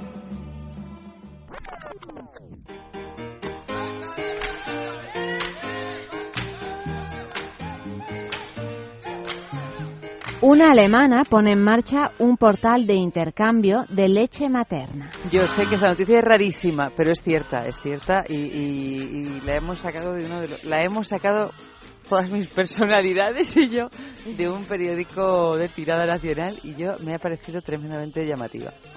Tania Müller, que es una hostelera alemana con dos hijos, ha puesto en marcha una web de compraventa de leche materna entre particulares, un portal que ha abierto el debate, como es obvio, entre los defensores de sus beneficios y quienes desde el ámbito de la salud advierten de los evidentes riesgos de estos intercambios.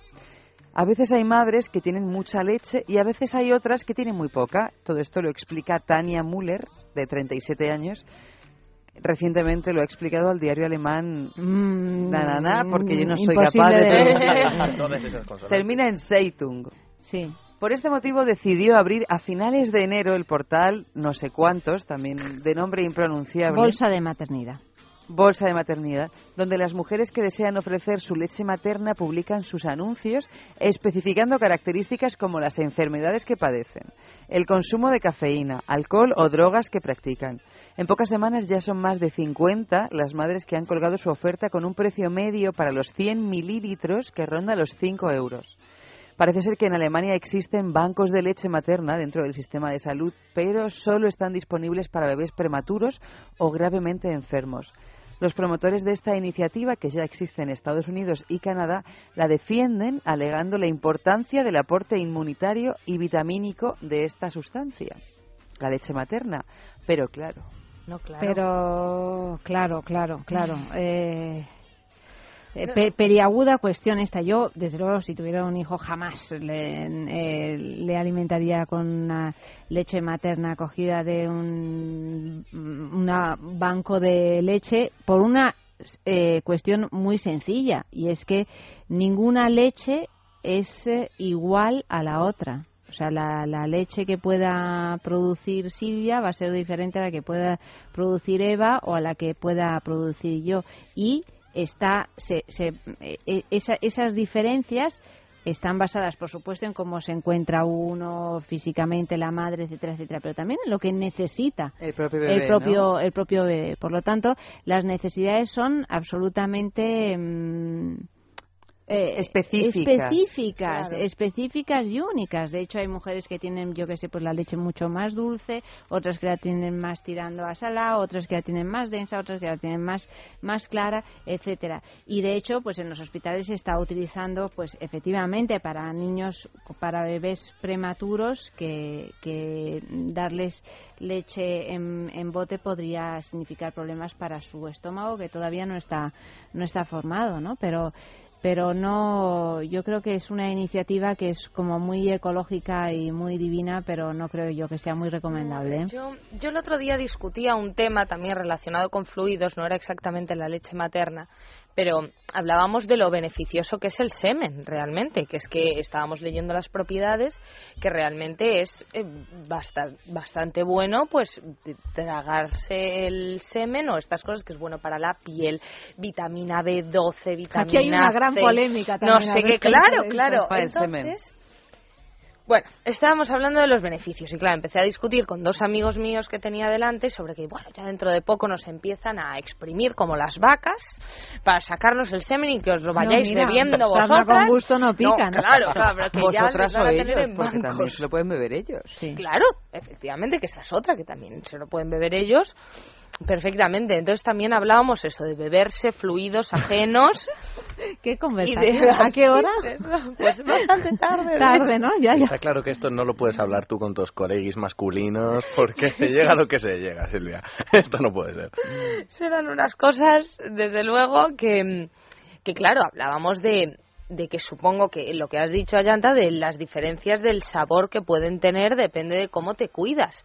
Eso también se aplica al semen, o sea, es una bueno, persona... se aplica a todo, claro, y Claro. al olor y a cualquier... y, a- y a y que acá si bebe mal, si se alimenta mal, falta de ejercicio, todas estas cosas que hacen que tengan peor sabor o mejor o un sabor más limpio, Exactamente. como bueno, pero más más limpio, más neutro. Y, y claro, pues igual que a lo mejor puede ser bueno beberse la leche materna de es que no sé ni si es bueno ni si es malo realmente porque es lo que decía Yanta a lo mejor cada bebé necesita una leche específica por sus necesidades que solamente conoce su madre Yo creo que, no sé. que ahora mismo además hay unas leches maternizadas estupendas que, que Sí. uno puede estar... Evidentemente lo mejor es la leche materna, pero en caso de que no se pueda por las razones que sean, uno puede estar tranquilo que su hijo va, va a salir adelante perfectamente, bien sin necesidad de riesgos así... Pero es que también cuando se pone una cosa de moda, yo no pongo en duda que la leche materna sea el mejor alimento para un bebé, pero no sé, yo me he criado sin leche materna y mis hermanos también y, y estamos todos muy No, no, no, no, no, sí, sí, Pero que me refiero que cuando de repente esto se hace, eh, ya decidimos todos que es imprescindible. eh, si tú decides no darle de mamar a tu hijo, ya eres una especie de criminal Sí. que va en contra de la salud de tu bebé porque sí, tú eres una herramienta para que tu bebé esté aquí. Y, y, pues hombre, seguro que es lo mejor que le puede pasar a un bebé que su madre tenga leche materna, que se la pueda dar y que encima quiera. Pero si no puedes, por alguna de las razones, no pasa nada. No, ni no vas a ser una mala madre, No ni pasa nada. Ahora hay, hijo va a morir hay por una especie de cosa, la, la, la Liga de la Leche. La Liga de la Liga Leche, de la sí. Leche, que hemos pasado de que se recomendaba que, que, que, ¿qué más da? Que no dieran la leche que materna, que además era un engorro y tal, que es mucho más cómodo el biberón, eh, a, a que... eh, si A que si no la das, eres si una no la das, criminal. eres una, Pero es un- que hay veces que darla también es una criminalidad, porque hay gente que fuma, que bebe, que te toma no sé cuántas pastillas al día por dolores de pies, de cabeza o de lo que sea, y que luego da leche materna. En fin, que Eso sí cada que es una caso, criminalidad. eh, está claro que cada caso, eh, pero dar un paso atrás en la historia, fíjate, las nodrizas pues de toda la vida ahí estaban, ¿no? Y qué importantes fueron en su día, ¿no? La posibilidad de poder alimentar a niños que por lo que fuera pues no, si no realmente no ten- se morían de verdad. Me pareció no una había- imagen preciosa esto de las nodrizas. Sí. Y de una, de una generosidad, ¿no? Aquí todas tenían sus nodrizas, ¿no? Todos los mitos griegos tienen a sus nodrizas al lado, que además eran como sus damas de confianza. Medea hablaba con su nodriza.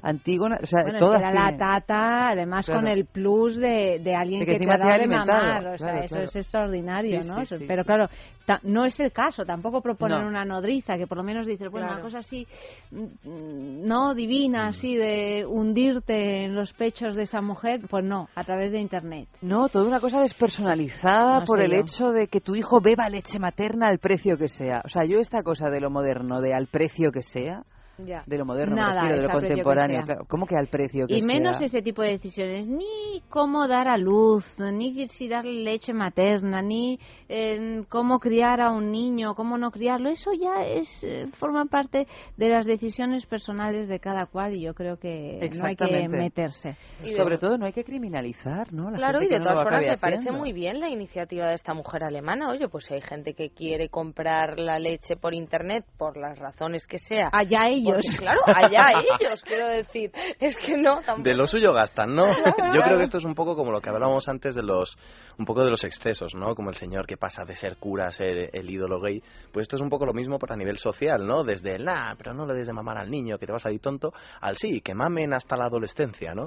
Y entonces parece que es- estos movimientos sociales son un poco descabellados siempre, ¿no? Sí, bueno, siempre se dice que en el medio está la virtud, ¿no? O sea, que eh, también ahora, pues, eh, estas personas que pertenecen a la Liga de la Leche La le, le- le dan de mamar a los niños. Bueno, es que no os riáis. Suena como o sea, superhéroes, ¿eh? La Liga es de la que- Leche. es Ojo. La Liga de la Leche. No, no riáis.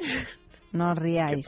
¿Por qué no nos reímos? ¿Qué pasa? No, no, no os ríais porque es que hay mucho, hay mucho y hay muchas víctimas de la Liga de la mucha. Hay mucha víctima. Empe- empezando por las propias madres. Empezando por las propias madres, por los padres, por, en fin, por eh, lo- los hijos, etcétera, ¿no?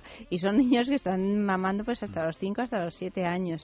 Y da un poco de angustia. Mira, a mí me pueden decir, oye, pero yo veo a un niño con 5 años, De pie. sacarle de pie, sacarle la teta a su madre, digo, hombre, pues ya está bien, ¿no? Claro, una jugar al fútbol, y niño, cómete de una croqueta, ¿no? Si Y a ya nos emancipamos de casa a estas alturas, a los 30 años, no me quiero imaginar un niño destetado a los 10, Fíjate, macho. De todas maneras, y aparte de todo eso, que indudablemente la Liga de la Leche es un tema aparte, para hacer un programa Enter- enterito. entero de la Liga de la Leche, a mí lo que no me gusta de este tipo de iniciativas es que dan la sensación de que todo se puede comprar. Y es que es mentira, es que tú no puedes comprar... Te refieres al, a lo a de la, la- leche materna. Sí, no lo de la Liga Claro. de la Leche, sino la de la leche Sí. materna que a, al- a la bolsa de la leche. O sea, tú ya, pu- si no tienes leche o no quieres dar, porque también parece ser que si das de mamar, pues los pechos se te descuelgan más, o no sé si a todas las mujeres, pero a muchas. Bueno, tú quieres tener todos los beneficios de darle a tu hijo leche materna, pero no quieres darle tú, pues no pasa nada, porque se puede comprar ya todo. Pues Parece no, ser que no se puede comprar. todo está a la Eva. venta. to- No, no, es que no se puede comprar todo. Hay cosas que no se pueden comprar, el amor no se puede comprar, la leche materna no se puede comprar. Espérate un par de años a ver qué inventan, ¿eh? Ya, ya, Porque Otra cosa es que, que, que nos vendan la ficción de que sí se puede comprar, pero es que no se puede. Lo que tú puedes comprar es la ficción o el artificio de una leche materna, que no deja de ser, pues yo qué sé, claro, aquí te tienen que poner, ¿tú cuántos cigarros te fumas al día? Pues yo tres. Mm, bueno, pues a ver, voy a valorar a ver si tres cigarros son más o menos peligrosos que la leche de bote. Eh, o sea, todo es como... Y luego hay otra cosa que no calculan, que no calculan o no dicen en este artículo o no dicen en general, y es que los, los niños, los bebés, son unos maniáticos. O sea, todas las manías que tenemos los adultos y tal se desarrollan ya desde que desde recién nacidos son unos maniáticos. Si tú a un niño le cambias el sabor de la leche, es que no, no se la toma. No se la toma. Pero o sea, el niño es esto- absolutamente Metódico. metódico en su rollo, igual que si le cambias de, chu- de chupete, pues no lo va a querer el otro chupete que le des. Es que Claro, esto, es esto, esto es así, imagínate cambiándole le- el sabor de la leche eh, según el, el envío que te llegue en internet. Vamos, que esto es un disparate, que vamos a escuchar un poco de música.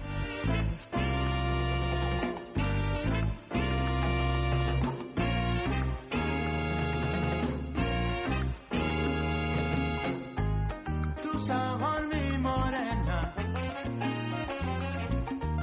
No me canso de gozar. Puro café con leche. Yo quisiera tomar.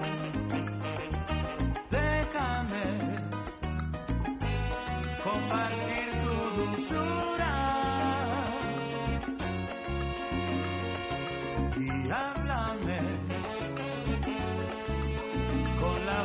Ternura. Bésame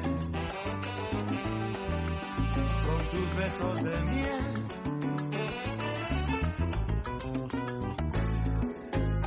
Tuve una morenita rica como la miel. puro café con leche. De carnaval.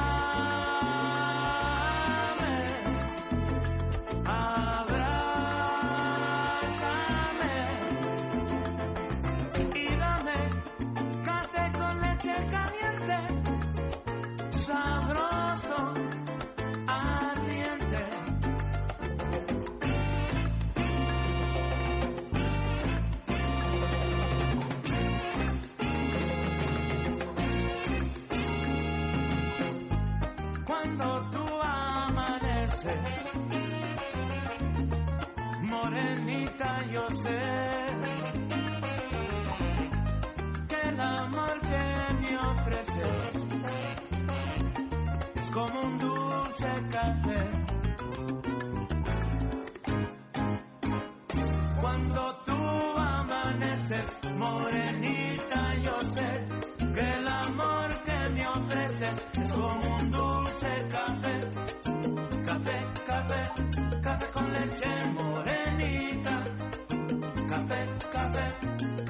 leche morenita.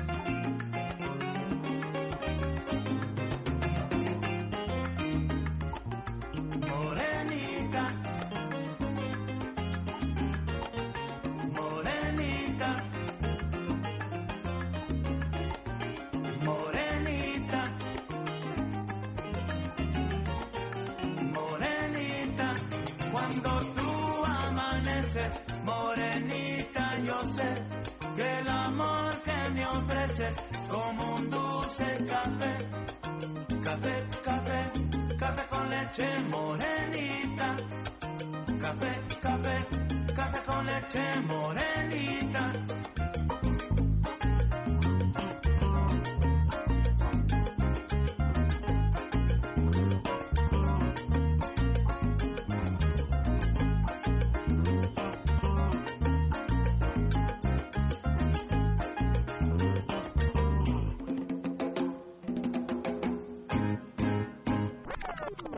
Oye, tenemos una segunda noticia. Bueno, es que a mí me ha cautivado. Me ha que cautivado es cautivadora. El, el titular dice así, un español se desnuda ante el nacimiento de Venus en los Uffizi.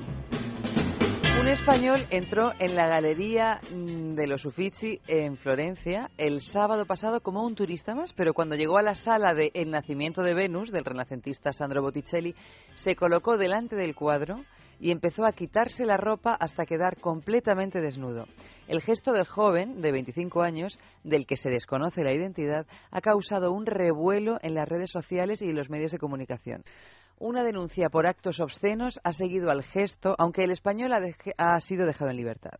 Según el testimonio de Susana Mantovani, una guía turística que acompañaba al, a- al grupo que presenció esta performance, el chico se puso de rodillas ante la obra y lanzó pétalos de rosa, emulando las flores que caen sobre la diosa que surge de las aguas, sobre una concha en el célebre cuadro de Botticelli, pintado entre 1482 y 1485. Por supuesto, atónitos, los vigilantes del museo llamaron inmediatamente a los carabineros que cubrieron con una sábana al español y se lo llevaron a la comisaría mientras éste gritaba Freedom, freedom, que, es libertad en inglés. Medios italianos cuentan que el hombre preguntó si las cámaras de seguridad le habían grabado y que durante su performance repetía, esto es poesía. Además, con una fotografía en la que se ve claramente No, se le ve, se le ve, por eh, supuesto que a se le este ve. hombre desnudo Lo vemos de perfil. frente A mí me extraña al- que este al chico tenga cuadro. 25 años. Yo pensaba que era un poquito mayor, porque así visto, la verdad. O menos, que parece que tenga... Oye, no está nada mal el chaval, ¿eh? No, Nacho no se acerca mal, no al ordenador para ver la fotografía. Míralo, aquí lo tenemos, a un señor de perfil, no le vemos sus partes pudendas, Mm. pero vemos que No es está desnudo ¿eh? integral. Bueno, yo no sé si de verdad este hombre cree en esto del freedom, freedom y que para él es poesía, pero si no, estoy segura, segura que todo empezaría con no hay huevos de... Porque, ¿Lo entendéis, no? Sí, no hay huevos de hacerlo. No, pero yo creo que no, ¿eh? Con los amigos. no me Por parece eso que digo, a lo mejor sí apuesta, es verdad que no ni me parece que sea un apuesta, acto así Pero si no, gamberrete. seguro Yo creo que es un así. acto poético. Es un acto- Por no, yo creo que es una performance, es de verdad pero que no creo que sea poético. que sea si una no- cosa así en plan que empezara como una broma. ¿eh? Yo creo que este ha, ha querido hacer una performance allí, entonces pues bueno, a- otra cosa es que a unos les guste o a otros no les guste. De todas maneras, hay comentarios en internet sobre este gesto que, por supuesto, son de lo más variado, pero algunas, algunas personas que han comentado esto aseguran que en dos minutos este chico explicó a todos el sentido del renacimiento. Yo no sé qué piensa la gente que es el renacimiento, Pero yo, la verdad, a mí no me ha quedado claro el Renacimiento viéndola desnudo. Y no estoy criticando que se desnuda delante de la Venus de Botticelli, ¿eh?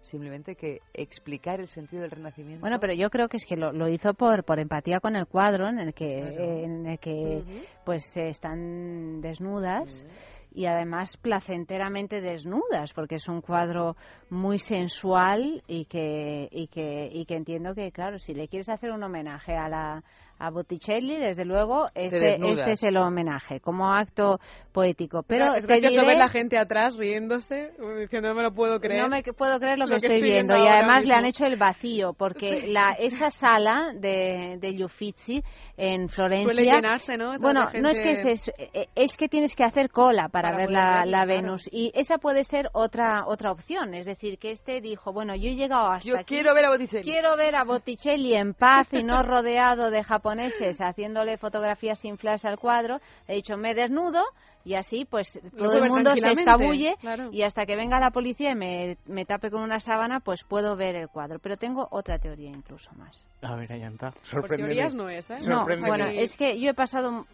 muchas Has pasado horas. por esto. No, he pasado muchas horas en ese museo y he ido muchas veces. ¿Se muchas hace el amor veces. en ese museo? No, no se hace el amor. En ese mu- museo hace un calor de desmayarse. Ah, vale, Ah, bueno, entonces ya lo entiendo. Porque hay un problema con, eh, con el aire acondicionado. Entonces ahora di tú que en Florencia no debe de hacer mucho calor, pero si uno se le ocurre la mala idea de ir a Uffizi en el mes de julio y agosto, donde fuera en Florencia, que es como que está como eh, hundida en una es una sartén que hacen como unos 45 grados a, a la sombra, os aseguro que hacer una visita a Uffizi es una práctica de riesgo. Lo único que podrías hacer es emular a este señor y desnudarte no frente a la Venus de Botticelli, no sino ver el que- museo que el que vaya que tenga que hacer eso, ¿eh? No, Pero- bueno, o sí, o sea, a mí me da completamente igual, freedom, o en sea España que- esto no sería posible, ¿eh? porque yo estoy pensando la cantidad de vigilantes que hay hoy por hoy en las salas. En Te- cuanto te quitas ya la camisa, tienes a dos encima. Depende de si está No, petado no de te gente. creas, que estoy segura.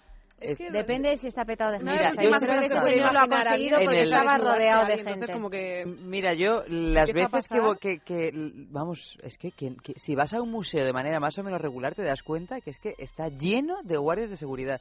En el Reina Sofía hay tres personas por sala o dos personas por sala si la sala no es demasiado grande y en el momento en que haces así te están Ya te están diciendo. Oye, pues mira, menos que hay, hay trabajo, ¿no? En este Claro. sector. Porque Pero mira, sí. el desconcierto si alguien llega a desnudarse delante del Guernica o de las Meninas, que es más o menos el, yo creo que el caso. hasta ese momento estaba la gente y, como diciendo, y- a ver, y empieza a tirarse a, tirar sí mismo pétalos, pétalos claro. de flores, hay un Bueno. momento, hay esos ese minuto de esplendor. de esplendor en que, que, le- que le en pasa que como a la profesora que no sabe quitar el- los nervios Sí, de ay, sí. ay. Señores, Dios entren Dios en gabardina, que es más rápido quitársela.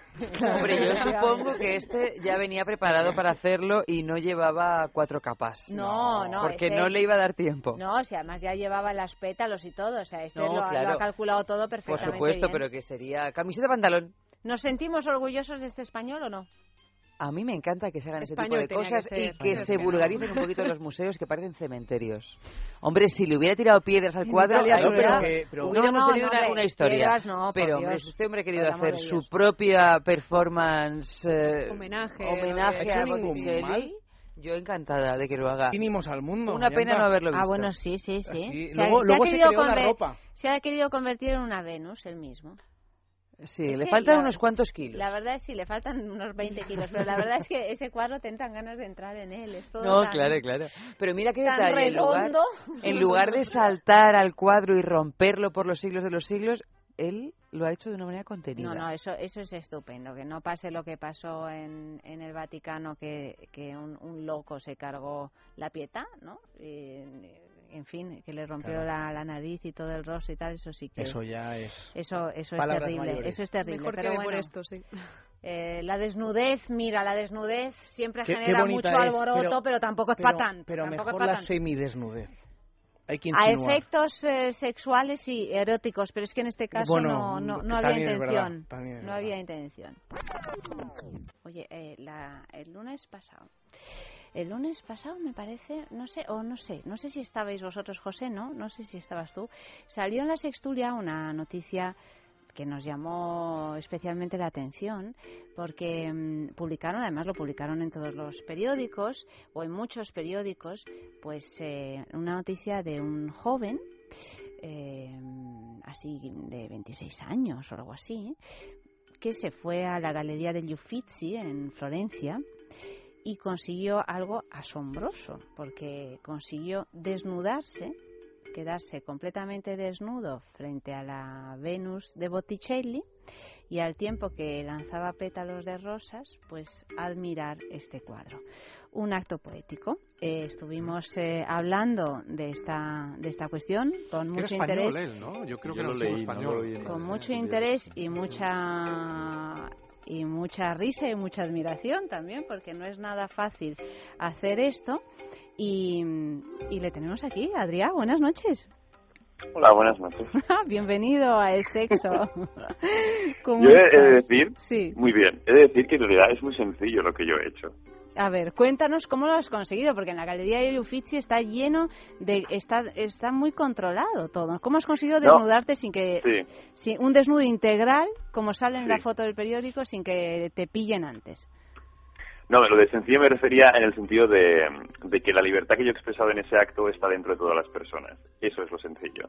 Y ya en un plan operativo, lo que hice fue, pues, la mano que siempre me la pinto de color rojo, así que Sí. luego os explico por qué, me la, me la cubrí con un guante y luego fui directamente al entrar a Uffizi a la sala 10 y allí me desnudé ante Venus. Me quité toda la ropa y me quedé en éxtasis.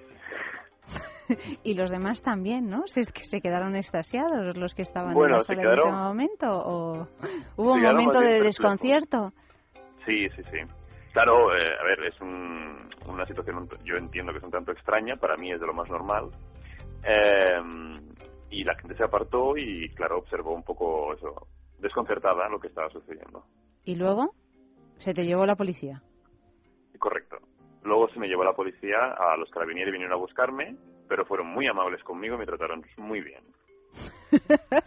claro, no sabían si eras un ser peligroso o pacífico. Claro, no, no, ¿No? ellos ya- yo creo que rápidamente interpretaron que yo era un ser pacífico y poético, porque eh, yo no eh, ejercí ningún tipo de resistencia ni me mostré violento. Sencillamente me, me vestí otra vez y me senté en un banco como un buen niño esperando a que viniera la policía. Porque, porque te, te, te, te cubrieron con unas sábanas, he leído.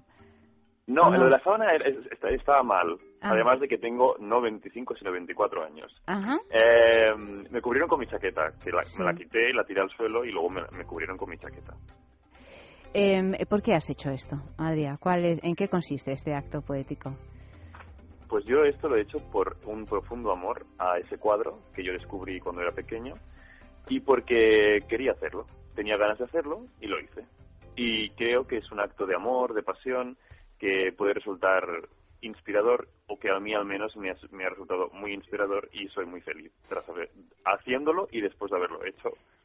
Adrián, creo que esta mañana te has paseado por algunas eh, aulas de la universidad en Barcelona echando pienso a los alumnos, ¿no? Sí. ¿Por qué? Exacto. He visto unas imágenes mm, llamativas al respecto.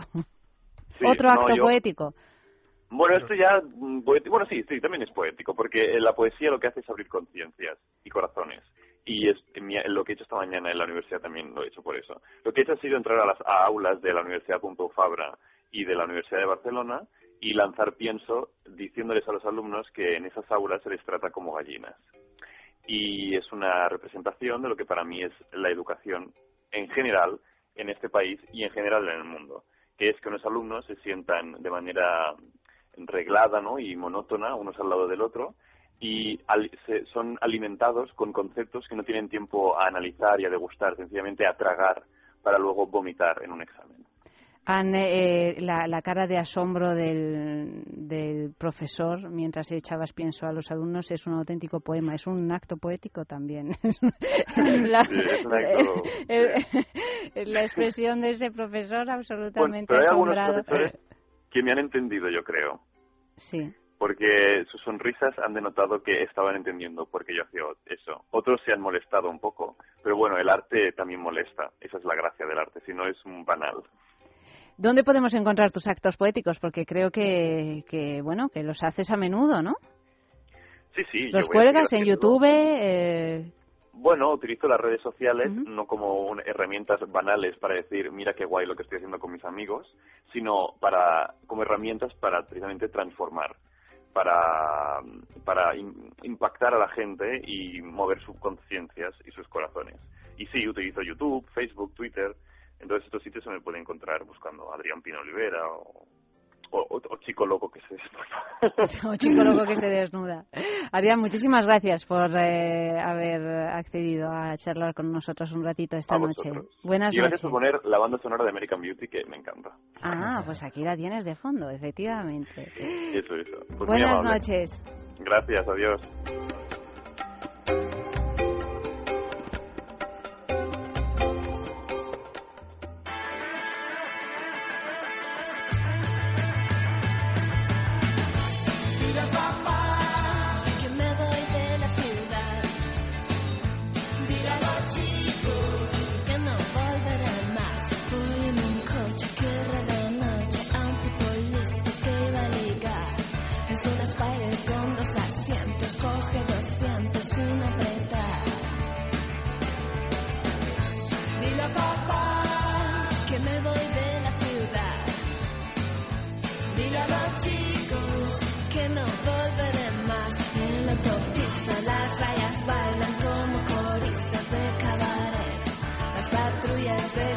Pintan panteras en el arcén.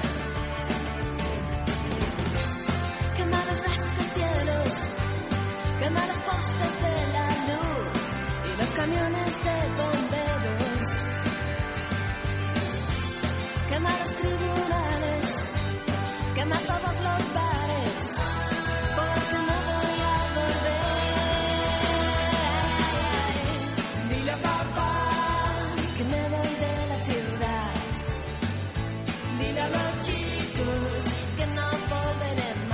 Los camioneros cuelgan sonrisas del parabrisas cuando me ven. Soy la princesa de la autopista y hasta los polis besan mis pies. Quiero llegar muy lejos, casi casi hasta el final, donde nadie da consejos. Pasando la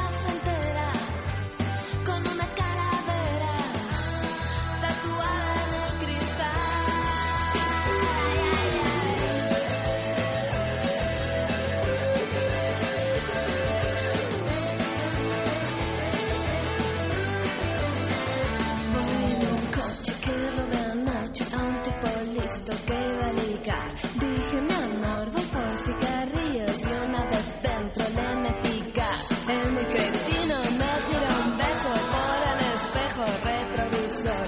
Ahora la luna pasa la noche oyendo el ruido de mi motor. Los tipos... Vamos con la tercera noticia de esta noche. Automóviles a la última. Una moda proveniente de los Estados Unidos y de momento sin presencia en España está haciendo furor principalmente en Texas y en la frontera con México. Se trata de unos testículos de toro realizados con materiales. No, pero hombre, mantén No la es- seriedad. no ¿eh? es serio, no es Eh, serio. Mantén la He visto una- seriedad. no, pero es que he visto una foto, y por eso me estaba viniendo a la cabeza la foto esta que he visto de, de este coche mexicano.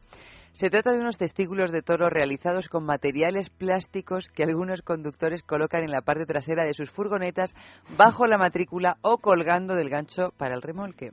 El precio de este accesorio ronda los 35 euros y los usuarios, que ya se cuentan por miles, aseguran que su vida sexual ha mejorado desde que protegen su segunda casa, es decir, su vehículo, con este amuleto de la virilidad masculina. Su vida sexual. Pensaba que su vida viaria, eh, de, o sea, su... Vírica. No, su salud de- No, no, su vida sexual, su vida sexual. Desde que protegen su segunda casa, como lo llamaban era esa foto? literalmente. Bueno, pues la foto era pues un- bueno, pues un- coche, una especie de pick-up que llevaba unos testículos de toro colgados desde el remolque, desde Lástima la no bolita del remolque y pero eran unos testículos de toro de toro africano sería porque iban así rozando, Golpeando, rozando la calzada. Sacando chispas, es la colita rutera. La colita rutera, que qué bonito. eso. ¿Qué? Bueno, eso dicen, eso dicen que ha aumentado su virilidad. Por eso Es lo una- llevan como un un- amuleto. Es una psicomagia. Es, Es una un- psicomagia. es tipo Jodorowsky, ¿no? Igual cuando quitaron los huevos de los toros de aquí de Osborne, Sí. se empezó a follar menos también en el país. Pero no los quitaron. Quitaron los testículos. Hombre, ¿no? los huevos fue lo primero. Ahora tú no te encuentras huevicos en la autopista, Pero si te encuentras el toro, no me digas que pero no tiene. deshuevado. Pero no me lo sabía O sea, si esto. Yo que quitaron quitaron la, la publicidad. Nos estás tomando el pelo. pero no Además tengo la imagen de Vigas toro, Luna de jamón jamón con Penélope precisamente bajo los testículos de ese toro imponente. Nos estás tomando el pelo. Que va, como mentiría Que con una somos muy ingenuos, ¿no? Ahora nada, me tengo que tengo que salir a la carretera a ver algún toro. no, no, pero tú fíjate lo que tienes que hacer. Tienes que sacarte el carnet de conducir, Uy, tengo que hacerte hacer con un un coche y salir a la carretera. Además, vosotros sabéis que yo tengo una anécdota tremenda con estos toros. No me atrevería a hacerlo, de hecho, porque ha sido uno de mis grandes terrores infantiles, los toros de Osborne, porque el primer recuerdo que tengo de mi existencia es de un toro que me pasa por encima. Un toro de verdad, no un toro de Osborne. Porque mi madre estaba viendo la saca en Soria, que es una cosa que sueltan a los toros y se corren, corren, se corren los toros, se corre, la- corre la gente delante de los toros y entonces me llevaba así eh, eh, cogida en, eh, en los hombros y un toro se despistó y se vino hacia nosotros y yo lo- el primer recuerdo es eh, las pezuñas del toro pisoteándonos. Entonces, de ahí todo lo demás, Eva. Por fin ya tienes un dato que puedas psicoana- psicoanalizar para entenderme mucho mejor a partir Pero de esta entonces tu problema ya veo yo que no deriva de tu orfandad. No, sino deriva es del toro. previo a es previo, es previo. Ya, ya intentó un toro ya aniquilarme antes a mi madre y a mí. El caso es que a partir de ese momento la carretera que va de Soria a Madrid está llena de toros, eh, de, de Osborne en aquella época y ahora de toros. Y entonces yo de pequeña cada vez que veía un toro de esos pensaba que era de verdad, como era gigantesco, recortado, así que me ponía a llorar desesperada gritando toro, toro, avisando para que el toro no saliera despepitado hacia el coche con un auténtico pánico. Por lo tanto, recuerdo Porque eras la única mis- que lo veías. mis numerosos viajes de Soria a Madrid, de Madrid a Soria, que eran permanentes, a completamente aterrada viendo todos estos toros por la carretera. Esa era mi imagen de España. Por suerte De- están, vivía en están Italia, eh, deshuevados. Yo- están deshuevados Yo, según se yo creo que a ti te haría bien esto de poner los huevos del toro en el Sería, pues, eso, Te realmente un acto de puede Que psicomagia. te cambia la vida. no sabemos Pues, si para bien o para habrá mal. que bueno, hacerlo. pero cambiar. te cambia. Pero me da un poco de vergüenza, yo- me da un poco de reparo pa- colgarle ahora unos testículos a, unos a mi coche. Un- Pero esta noticia sale en coincidencia con otra absurda que he visto en el telediario el Esta otro es día. muy absurda, ¿eh? Esta es bastante absurda, pero es que no te creas, hay, mm, bueno, esto de los testículos es absurdo, pero es que ahora hay una moda que va, está llegando ya a España, que venden accesorios para los coches, que como sabéis pueden llegar a ser una parafilia, sobre todo para los varones, es decir, una segunda mujer o una primera mujer con la que incluso tener relaciones sexuales. Los hombres adoran a sus coches, ¿no? Los, eh, ¿Cómo es ese gesto que dices que hacen algunos hombres que están con sus coches, que al pasar los acarician cuando salen? Ah, bueno, sí, no, bueno, que, que aparcan el coche y luego pues así con el dedito le van... Pasan el dedito. Van, van siguiendo el... Como diciendo, ay, qué textura, La qué piel, qué gris metalizado. Bueno, pues ahora venden unos accesorios, qué textura, unos accesorios a 15 euros en los que, por ejemplo, tú puedes ponerle unas largas pestañas a lo Walt Disney en, el, en, los faros. del coche. Esa mola, esa va a tener éxito, ya te digo. Y parece ser que ha, ha arrasado en algunos países y que, y que llega, que llega, que viene, que viene, como el toro a España y que dentro de poco vamos a ver coches de esa guisa, que es la- lo que ya nos faltaba. Bueno, pero es como creo. la, es, es está como el toro, el macho con los con los huevos colgando por el pavimento y, y Las la pestañitas. hembra Y las con las pestañitas pestañas, ¿no? de lo tenemos todo. Ya. De Sí, todas sí. maneras, qué cantidad de aberraciones se hacen con los coches, ¿eh? Sí. en, en la decoración del vehículo. A saber, por ejemplo. Bueno, a Que las saber. cosas que les pone A ver, la ¿qué, gente. qué A le mí- pone la gente a los coches? El, El, el- perrito uh, con Alzheimer. Bueno, y estaba Con el- Alzheimer no, con Con Parkinson. Parkinson. El perrito con Parkinson, después. El perrito que quisiera tener Alzheimer para no recordar Para no las recordar. vejaciones a las que le someten. Y luego estaba así, a modo de perrito, había una muñeca que se le movía en lugar de la cabeza, se le movían los pechos. También. El cuerno, el cuerno colgado del, el cuerno rojo colgado del espejito. Bueno, muchas los autos cosas en los que- que viajas tú. No, yo bueno. Los otros mis amigos no tenían nada Bueno, de mucho taxi también, ¿eh? Dados. Mucho taxi. Mucho taxi. Mucho taxi. Hemos Sobre cogido muchos taxi. taxis Hemos en nuestra vida. y- y cogemos Y- muchos y cogemos taxis. mucho taxi. Por ejemplo, en el salpicadero, las fotos Son muy fetichistas los taxistas. las fotos en marquitos dorados de toda la familia, de los niños, A mí de... eso me da un, un mal bajío porque es que me parecen las fotos de los nichos. Yo el otro día cogí un taxi que cada vez que, que eh, cruzaba un cruce, o como se dice, eh, pa- pasaba un, un cruce, le daba un beso a una cruz que tenía colgado del espejito. En cada esquina. Bueno, en cada esquina me dio un mal rollo, dije, Dios mío, pero menudo me- estoy peligro, aquí con un menudo loco. peligro. estoy aquí con un loco, sí, sí, sí. Menudo sí. peligro porque, claro, la Tenía un- una cruz colgando y, o sea, que casi mejor los eh, los testículos de toro. Sí, sí, Eso por lo te- menos, ¿Te imaginas en cada cruce tener que besarlos? claro, te- sales, bajas, besas los testículos y además, a lo mejor sirve también para quitar la electricidad, la Estática. estática. La colita rutera. Claro, tipo la colita rutera, ¿no? Claro. No, estaba pensando que si esto empieza a funcionar, se empieza a hacer así psicosis masculina de funcionar, las esposas se van a, vamos, se van a cansar de comprarlo y colgárselo a los autos. No, imagínate. Las Hombre, porque, esposas. Hombre, claro. hombre, las mujeres, las Ah, pensaba que había que colgar esposas en los autos. en Hombre, luego, luego, se ha puesto Ah, a recuperar luego, la relación, sí, claro. Imagínate si ellos se, se- claro, si te sugestionas a ese nivel y te funciona y tu vida sexual cambia, Te corra la voz. cambia claro, para bien. Claro. ¿no? Como lo de la pastillita eso esta, claro. Estupendo. Que viva la psicomagia, aunque la sea- 101. Picas la, la, esa, la de las siglas, y los chicos los huevos colgando. Y ya está. es que Tenemos somos un así plan. los Chicas la melatonina y los chicos los huevos colgando. Bueno, pues más músicas, con o sin. Mm.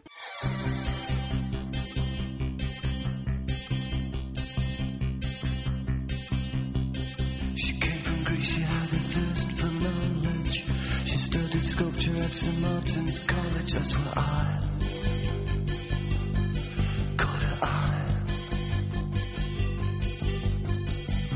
She told me that the tap was loaded. I said, that case, I would rum Coca-Cola. She said, fine. And then in 30 seconds time, she said, I wanna live like common people. I wanna do whatever common people do. Wanna sleep with common people. I wanna sleep with common people like you. What else could I do? I said, oh, I'll see what I can do. I took her to a supermarket.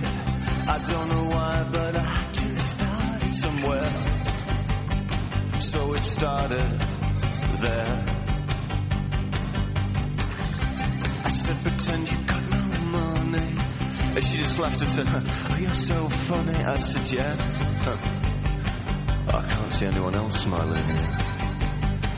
Are you sure? You wanna live like common people. You wanna see whatever common people see. Wanna sleep with common people. You wanna sleep with common people like me. But she didn't understand. And she just smiled and held my hand. I went to the flagship barber shop. I cut your hair and get a job. I smoke some facts and play some pool. Pretend you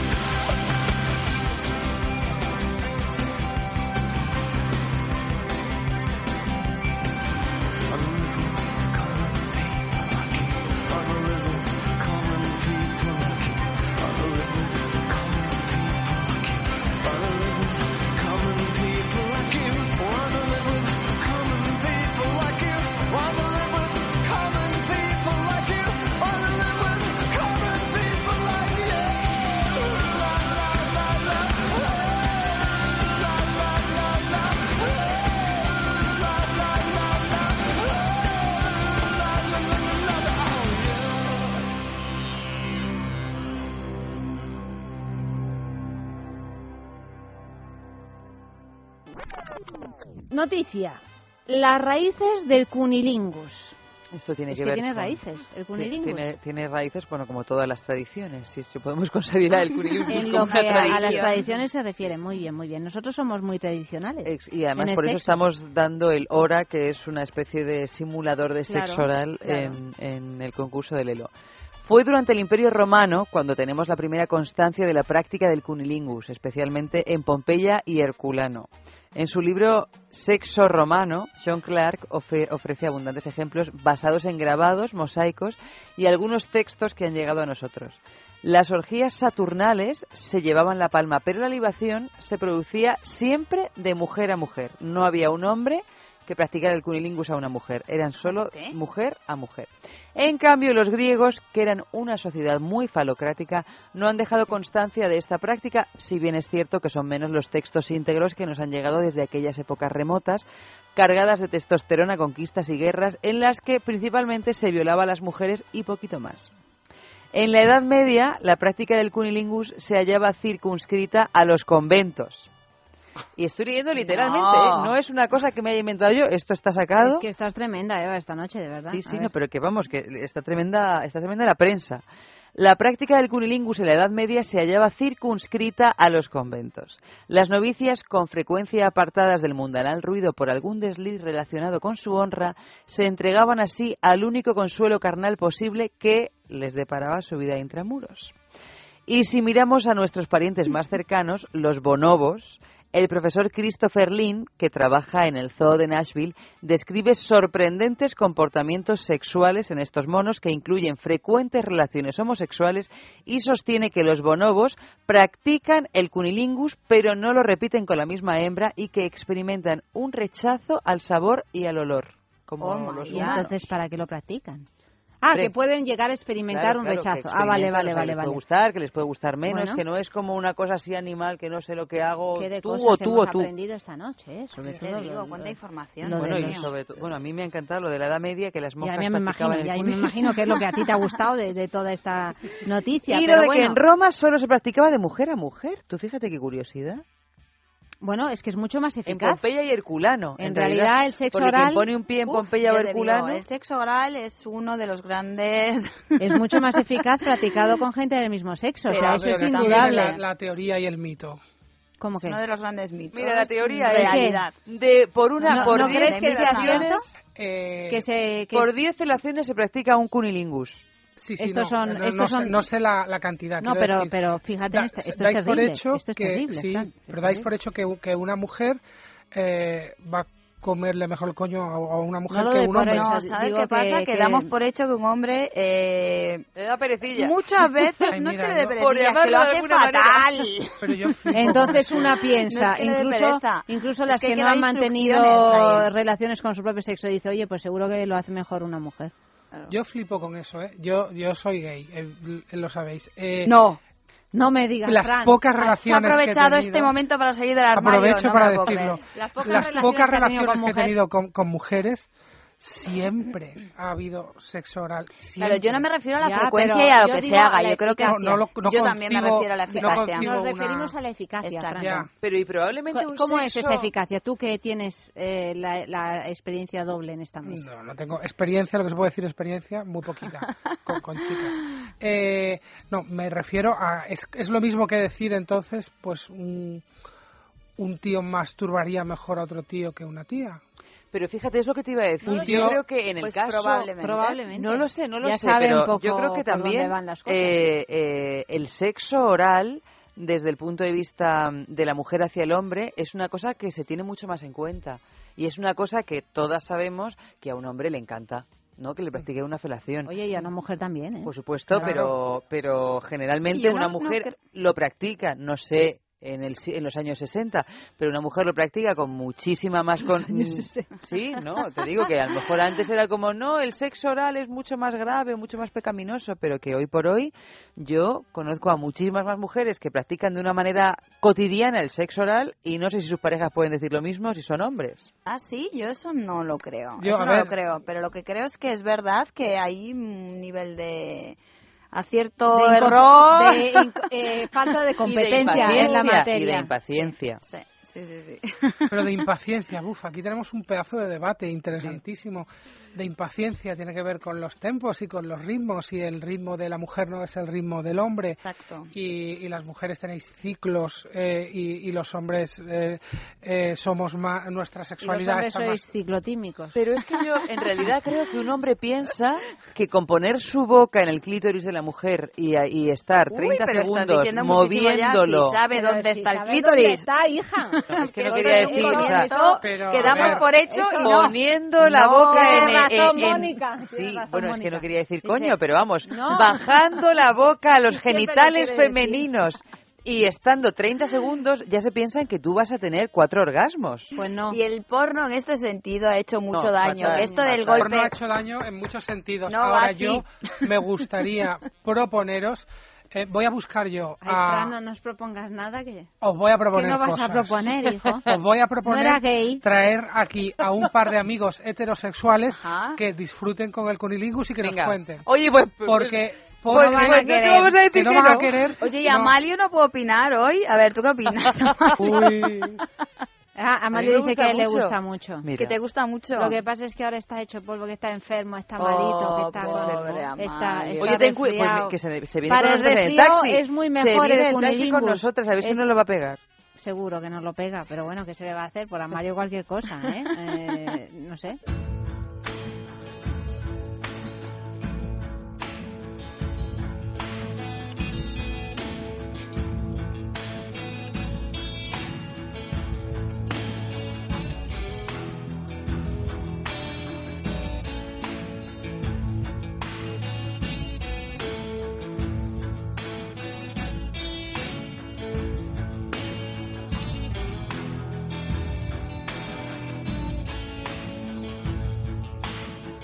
Tender is the night lying by your side. Tender is the touch of someone that you love too much. Tender is the day the demons go away. Lord, I need to find